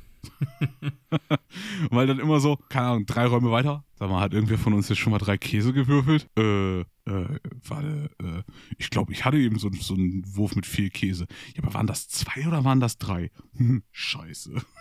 Wir, müssen uns, schon saßen wir da wieder und hatten keine Ahnung mehr. wir müssen uns angewöhnen, so eine Checkliste bei jedem Dungeon Crawler neben uns liegen zu haben. Habe ich auch schon überlegt, für jedes Spiel äh, so, so, so einen Spicker zu machen oder so, aber da wirst du ja auch bekloppt bei. Was auch ganz toll ist mechanisch, finde ich persönlich, ihr müsst Maus Mystic nicht als Kampagne spielen. Wenn ihr mit euren Kids, die vielleicht nicht so langes Interesse an sowas haben oder ihr selbst auch nicht so langes Interesse an sowas habt, ihr könnt die einzelnen Missionen auch in sich einfach fertig spielen. Ihr braucht nicht diesen Kampagnenfortschritt tracken. Mhm. Wenn ihr das allerdings machen wollt, dann werden eure Mäuse natürlich von Kapitel zu Kapitel stärker und die Spieleentwickler empfehlen dazu dann, dass ihr diese Geschichten, also dass ihr Geschichtenerfolge behaltet. Das ist nochmal was anderes. Das verrät euch das Spiel dann auch, was die Geschichtenerfolge sind, die ihr kriegt. Die würden auch wieder sehr, sehr viel von der Handlung vorwegnehmen, deswegen sagen wir da nichts zu. Ähm, ihr behandelt, behaltet die neuen Fähigkeiten, die ihr gelernt habt hatten wir ja mit dem Level-Up quasi thematisiert. Ihr werdet also fähigkeitsmäßig stärker und ihr dürft eine Suchenkarte behalten, die ihr quasi zusätzlich zu eurer Startausrüstung mit in die nächste Runde nehmen dürft. Bedeutet nicht, dass ihr in dem zweiten Kapitel dann zwei Suchenkarten, im dritten drei habt, sondern immer nur eine, die ihr am Ende des jeweiligen Kapitels dabei habt. Und Gruppengegenstände, individuelle Erfolge und Käse behaltet ihr nicht. Haben wir mal angewendet, haben wir genutzt, funktioniert super. Also mein Feedback dazu, das kann man wirklich so machen. Ja, das war jetzt, glaube ich, der längste Mechanikenteil, den wir jemals hatten. Ja, allerdings. in dem Moment, äh, husch, husch, würde ich sagen, gehen wir weiter zum Look and Feel, oder? Ja, das sollten wir. Ja, Dungeon Crawler sind echt regelintensiv. Ja, ja das stimmt leider. Äh, fang du mal mit dem Look and Feel an, dann kann ich meine zarten Stimmbänder ein wenig erholen. Mi, mi, mi. Ja, mach das. Ich habe mir ganz, ganz, ganz groß aufgeschrieben, das Artwork. Wer nette, wen wird das jetzt noch überraschen? Ne? Wir haben das bei, bei vielen Spielen, weil Max und ich da einfach so die Typen für sind. Aber Artwork, wenn es gut gemacht ist und, äh, und einen packt, dann ist das für mich ein, allein schon ein Kaufargument. und bei Mouse und Mystic ist es wirklich so, wir haben eine, eine traumhaft schöne Fantasy-Welt hier geschaffen. Auf den einzelnen ähm, Spielplänen, die ähm, Charakterbilder sind süß. Sogar die Gegner sind super cool gemacht. Also hier die Kakerlaken, die sehen, sehen witzig aus, finde ich zumindest. Ja, ähm, Isa würde mir jetzt widersprechen, aber ich finde, die sind schon irgendwie niedlich. Ähm, und allein schon, dass, dass es als Spezialgegnertyp dann noch die gierigen Kakerlaken gibt, das finde ich ist auch nochmal witzig. Weißt du, normale Kakerlaken und dann gierige Kakerlaken noch dazu, wenn man den Unterschied erkennen kann. Naja. Den Unterschied, den merkst du, wenn sie dir deinen Käse wegfressen. Ja, genau. Potsäue die das Viecher. ist nochmal so der kleine Rückschlenker in den äh, Mechanikenteil. Gierige Kakerlaken klauen euch Käse, statt euch Schaden zu machen. Was nicht minder frech ist. Ich wollte gerade sagen, so. es, ist, es ist noch frecher und äh, mindestens auch seelisch schmerzhaft. Und sie legen ihn aufs Käserad, also beschleunigt auch noch die Verstärkung. Was Frechheit. die alten Kackviecher. Also nicht nur, nicht nur ähm, das Design an sich, was so Charakterzeichnung angeht, sondern eben auch ähm, dieser Aspekt, dass die, die Felder selbst so richtig schön organisch irgendwie aussehen. Ne? Wir hatten gerade den Vergleich mit, mit Imperial Assault schon, ne, dass du da dieses Rastermuster hast, was ja zwar für die Mechanik ganz bequem ist, aber auch halt ne, leider ziemlich konstruiert dadurch wirkt. Und bei Mouse Mystic haben wir das nicht. Also, äh, ne, das sind eben zum Beispiel so Natursteinfliesen als, äh, als Spielfelder, äh, mit denen man da operieren muss. So, und das macht die Welt nochmal ein bisschen authentischer, finde ich einfach. An zweiter Stelle habe ich bei mir die Miniaturen, die super süß sind. Ne? Also die sind, ähm, kann man auch anmalen, glaube ich. Ne? Die kommen im schönen Naturgrau. Äh, mhm. In so einem Gelb, in so einem schönen Beige-Gelb. Ah, okay. Pergamentfarben. Na, guck an. Ja, also da kann man sich, äh, wenn man die Begabung und, und die Muße dafür hat, ähm, noch ein bisschen dran austoben. Das finde ich ist, ist natürlich eine, eine sehr schöne Option. Und äh, zu guter Letzt die Erzählung selbst. Und ähm, Max, du hast es selber jetzt schon mehrfach gelobt, ne, die Art und Weise, wie das vorgelesen wird. Ne, dass, das, dass die Storyteile alle vertont verfügbar sind. Oh ja. Und äh, wirklich von professionellen Erzählern und Erzählerinnen da eingesprochen werden. Das ist äh, super immersiv und naja, wir, wir merken halt, ne, je mehr Spiele wir hier besprechen, wir hatten jetzt schon einige mit, mit App-Support auch, dass äh, das nochmal eine ganz eigene Baustelle ist, ne, wo viel gepolished wird, damit. Ja, ähm, das auf jeden Fall. Genau, damit das Audio, äh, der Audio-Hintergrund dazu eben auch noch stimmt. Und das ist bei Mouse und Mystic, finde ich, echt parademäßig gelungen. Das ist so schön. Wobei ich mit einem kleinen Tränchen im Auge sagen muss, dass nur das Grundspiel, also äh, Trauer und Erinnerungen vertont wurde Herz des Glühm und Geschichten aus dem Dunkelwald sind leider nicht vertont worden. Ach, das kommt bestimmt Bisher. noch. Aber ähm, kleiner, kleiner Hinweis am Rande, wenn ich das mal so mit aufgreifen darf. Wenn ihr ähnlich wie Jascha und ich auf diese ganze Vertonungsgeschichte steht, kann ich euch die App Forteller nahelegen. Wir sind nicht gesponsert, wir haben kein Geld für irgendwelche Werbung für diese App bekommen. Ich benutze sie selber und kaufe die Dinge, die ich da drin benutze, auch selber. Aber Fortella hat auch mittlerweile einen sehr breiten Katalog an Spielen, wo die einzelnen Eventkarten, Kapitel, Erzählabschnitte, wie auch immer wir das Kind nennen wollen, äh, von professionellen Sprechern vertont wurden und auch entsprechend schon teilweise auch mit, ähm, mit Freischaltungscodes hinterlegt wurden. Bei sowas wie Gloomhaven zum Beispiel ist es wichtig, dass ihr, nachdem ihr Mission 1 gespielt habt, erst Mission 2 anhören könnt und nicht versehentlich die 2 schon starten könnt. Hm. Das haben sie auch mit bedacht, was ein sehr, sehr komfortabler Service ist, wenn ich das mal so sagen darf. Dass wirklich quasi Schusseligkeit ausgeschlossen werden kann. Mehr als angebracht bei uns. ja, Wurstfinger for life. Ja, Max, ähm, was hast du denn zum Look and Feel noch beizusteuern. Ja, ich äh, ergänze dein Gesagtes einfach nur noch ein bisschen. Ähm, ich finde, auch wie du sagtest schon, die Artworks total toll, niedlich, äh, klasse.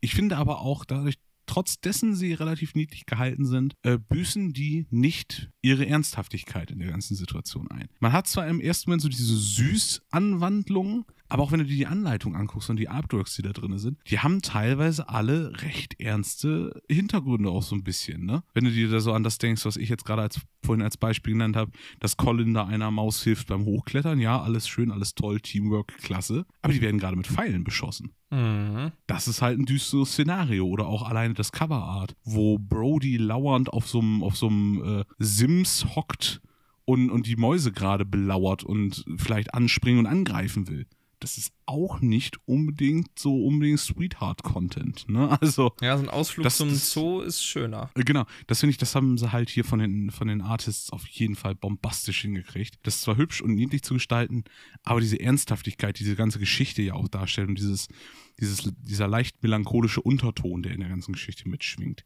der ist trotzdem da. Ne? Und das, das ist, fand ich, eine gute, gute Sache. Das fand ich einfach herausfordernd, das so zu schaffen. Das haben sie bombastisch geschafft. Ja, das stimmt. Kann ich dir nur ähm, zustimmen.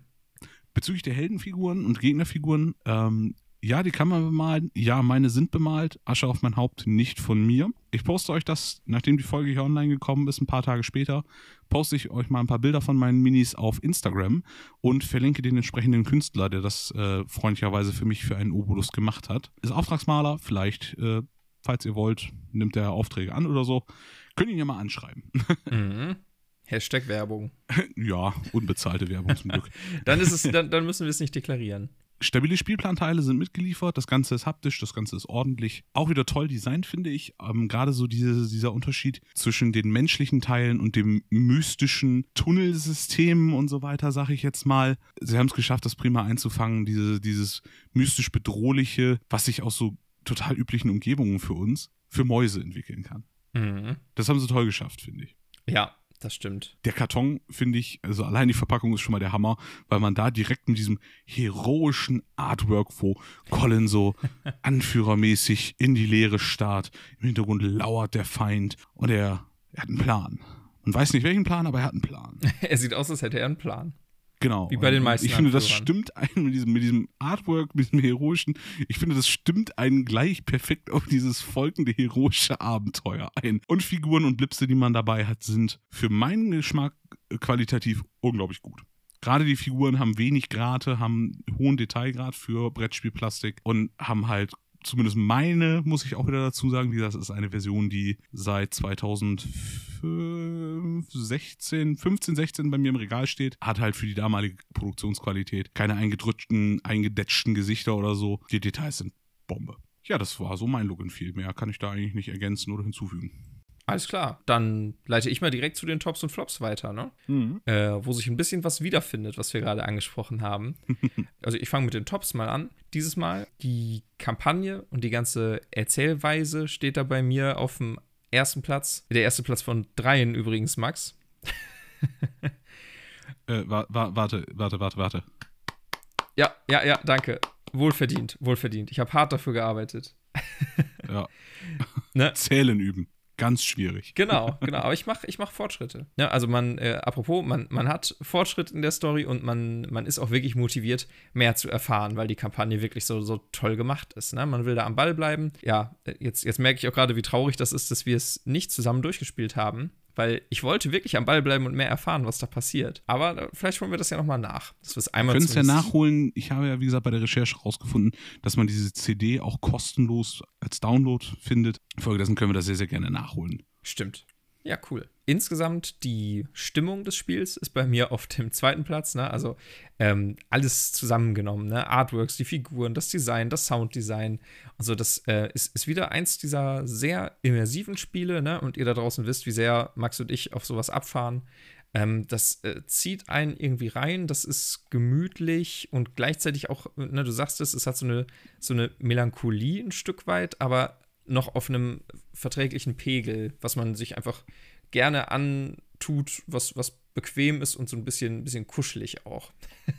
ich weiß nicht, wie ich es besser beschreiben soll, aber das ist so die, die Stimmung, in die mich das immer versetzt. Und äh, halt für mich als Lesefreund, äh, ich finde diesen, diesen Umgang mit dem Thema äh, geschrumpft werden, den finde ich super erfrischend weil, wie gesagt, man, man kennt das so viel aus Film und Literatur und äh, ich finde, dass hier bei Maus und Mystik da nochmal ganz viel neue Kreativität mit reinkommt. Ne? Wir haben diesen Fantasy-Aspekt. Die Gegner sind dann halt äh, in Form dieser, in Form dieser Tiere interessant gemacht, haben eigene, ja, also haben einen ganz eigenen Look und ein eigenes Verhalten die ähm, Objekte in der Welt, mit denen man da interagiert, auch wenn wir jetzt noch nicht, noch nicht alle Gegenstände genannt haben, die es da so gibt, ne, aber die sind alle sehr besonders auf eine Art und Weise und, und auch witzige Ideen sind dabei. Also die Leute haben wirklich viel aus diesem Geschrumpftwerden herausgeholt. Und das finde ich, finde ich echt beeindruckend und cool und man, man muss äh, häufiger mal schmunzeln bei manchen Gegenständen, die man findet. Das finde ich klasse. Ich mache gleich mit den Flops weiter, wenn mein, ja,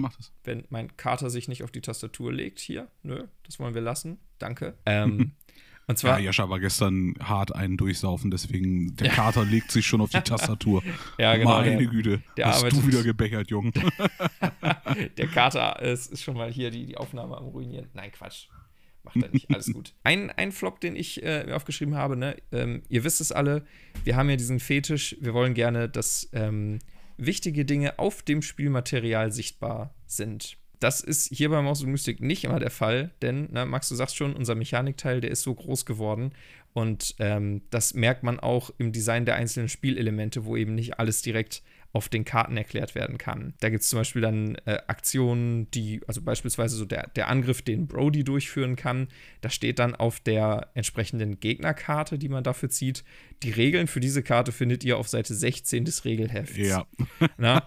Und, das, und das Ganze ist in einem ungefähr, glaube ich, achtzeiligen Absatz zusammengefasst. Genau, und, und, und das sagt ja schon alles. Ne? Also, wenn, wenn du quasi vom, vom Spielmaterial direkt auf das Regelwerk verwiesen wirst, naja, das ist halt so der Preis, den man dafür zahlen muss, wenn es halt so relativ umfangreiche Regeln hat. Ne? Also mir fällt jetzt auch nicht so auf Anhieb eine Möglichkeit ein, wie man das besser hätte machen können. Wahrscheinlich irgendwie mit der Bildsprache, ein bisschen mehr mit Icons arbeiten oder so. Aber na, da ist halt der Platz auch einfach beschränkt, wenn man jetzt nicht äh, DIN A4 Gegnerkarten irgendwie ins Spiel anführen will. Ganz kurz eben einmal eingehakt, damit wir die genauen Zahlen haben.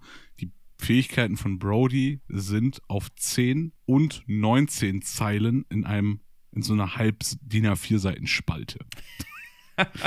nur, nur mal so dazu. Das kriegt man auf diese kleinen futzeligen Initiativekarten definitiv nicht drauf. Ja. Auch nicht mit Bildsprache. Das, das stimmt allerdings. Und äh, insgesamt muss ich sagen, also ja gut, wir hatten jetzt schon einige Stellen angesprochen, wo wir uns das Leben unbeabsichtigt schwer gemacht haben. Da wäre das Spielerlebnis vielleicht ein anderes gewesen, wenn wir da unsere Vorteile voll ausgespielt hätten.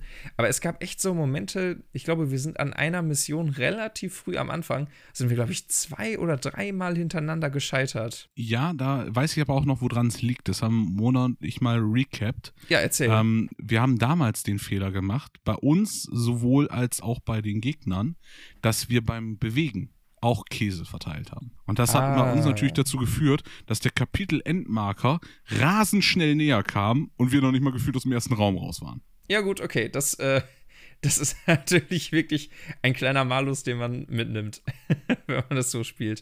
Das ist quasi der Speed-Modus, wenn der Storyteller auf äh, 200% schaltet. Genau. Okay. Nee, gut, dann. Dax Balgor liest nur noch jedes dritte Wort der Geschichte. ja, also jetzt, jetzt, wo wir uns hier im Zuge der, der Folgenvorbereitung noch ein bisschen tiefer in die Mechanik eingearbeitet haben, also vor allen Dingen du, glaube ich, dass. Ja, ich wollte sagen, wann haben wir das Spiel gespielt? 2017 zuletzt oder so? Ja, das, das kann gut sein. Also ich glaube. Also ich habe es mit Mona jetzt erst letztens durchgespielt vor einem Monat oder zwei. Mhm. Und, und auch die zweite Erweiterung dann mal angefangen, endlich vernünftig zu spielen. Aber äh, wir haben ja schon ewig nicht mehr gespielt. Ja, es no? war. Ich glaube, ne, wie gesagt, mit der Expertise und vielleicht tatsächlich mit so einer Checkliste, wenn wir es nochmal spielen, dann wird es vielleicht die authentische Mouse und Mystik-Erfahrung, wie sie von, von Machern eben gedacht ist. Und äh, dann sieht die Lage vielleicht nochmal ganz anders aus. Aber ne, mir, mir kam es so, also meine bisherige Spielerfahrung ist einfach, dass es relativ schwierig ist, aber unter Vorbehalt zu genießen. Ne? Wir werden sehen, ähm, wie es denn wirklich ist, wenn man nicht zu doof ist, die Regeln zu lesen. ja, das äh, werden wir dann wirklich sehen. Genau. Max, wie sehen denn deine Tops und Flops aus? Ja, ich ähm, bin diesmal derjenige, der, welche, der aus der Reihe tanzt, ähm, weil ich einfach deinen Flop nicht nochmal wiederholen möchte. Okay. Ähm, also bei mir ist äh, auch der, der absolute Übertop-Punkt die wunderschön geschriebene Story. Auch, wie gesagt, ähm, großes Kompliment an die Storywriter da. Ähm, das haben die Leute da echt bombastisch erledigt. Wie gesagt, gerade in der ersten Erweiterung und wir haben noch nicht viel davon gespielt, ähm, blutet mir ein wenig das Herzelein, weil ähm, ohne, also ohne jetzt zu viel rausnehmen zu wollen, das ist, kann man auch schon anhand des Klappentextes schon fast erahnen. Man hat dieses, was, was ich besonders irgendwie innerlich hasse an Geschichten, wenn man einen Bösewicht hat, den man nachvollziehen kann. Dass man da sitzt und sagt, kann ich verstehen, jetzt würde ich auch die Weltherrschaft wollen. ne, also es, es ist, du, du sitzt da und, und du kannst dich mit diesem Bösewicht relaten und sagst so, ja, ja, ich fühle das, Mann. Kann ich nachvollziehen. Kacke. Da blutet uns so ein bisschen beim Spielen gerade das Herzelein und deswegen absoluter Pluspunkt die Story und auch die Story im zweiten Teil. Wunderschön bis jetzt. Also muss man einfach in Ruhe an einem Abend oder auch an mehreren Abenden erleben und sich da wirklich Zeit nehmen, das zu genießen. Persönliche Empfehlung von mir. Rush das Spiel nicht durch. Nehmt euch ein, zwei Kapitel am Abend vor, damit ihr das Ganze auch erlebt und spielt es relativ direkt nacheinander vor allen Dingen und nicht Monate dazwischen lassen, sonst verliert ihr wieder den Faden und das tut der Geschichte wirklich nicht gut und vor allen Dingen auch unrecht, meiner Meinung nach. Mhm. Dann finde ich es einfach wundervoll, wie dieses ganze Spiel einfach diesen Herausforderungsgrad für Mäuse angefangen hat. Dass das so wirklich so, so einfache Aufgaben wie über ein Wasserrohr klettern. Plötzlich der mega Akt wird. Oder auf den Tisch raufklettern. Was dann erstmal zwei Aktionen kostet, weil du erst den scheiß Stuhl hochkrabbeln musst, dann musst du vom Stuhl auf den Tisch springen, was wieder eine Aktion kostet. Sind zwei Züge verschwendet und stehst am Tisch. Klasse. Yay.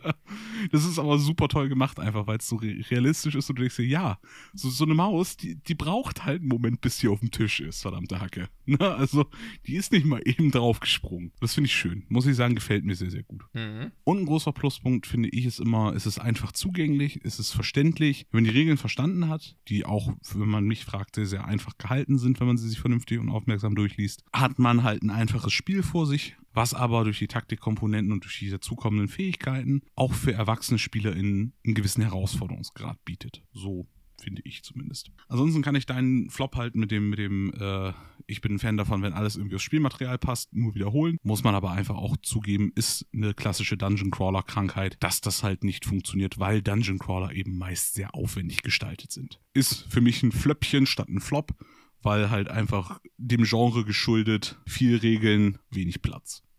ja, ja, ja, das stimmt. Ja, Jascha, was sagt deine Wertung?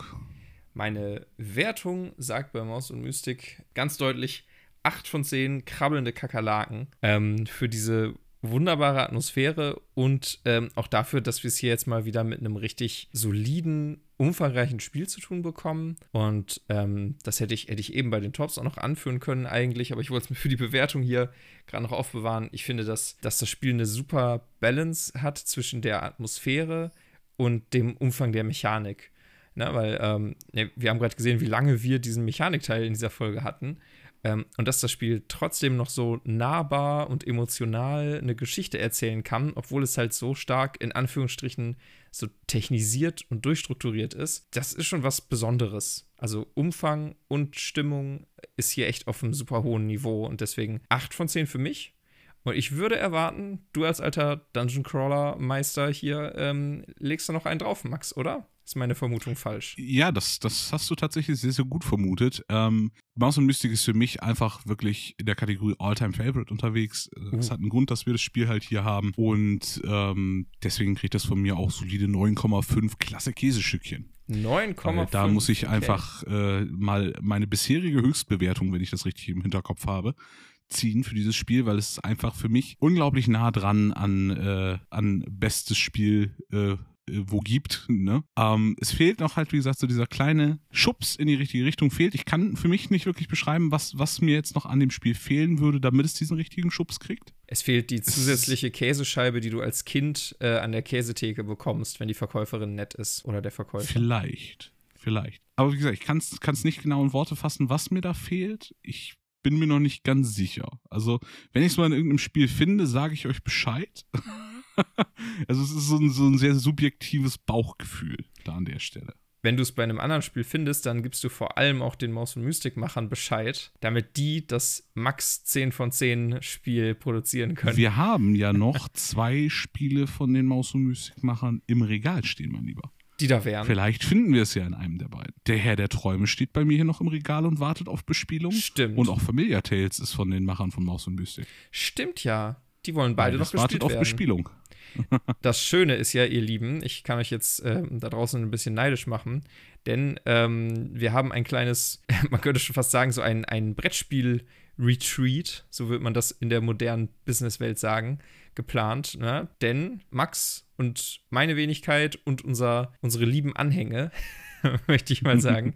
Wir ähm, äh, haben bald einen schönen Urlaub gemeinsam geplant und ich würde sagen, da packen wir die Spiele doch alle mit ein, damit wir mit jeder Menge Erzählstoff wiederkommen. Ja, das auf jeden Fall. Ich freue mich sehr drauf. Gehen wir äh, ins, ins tibetanische Kloster, fernab von Handyempfang und Co.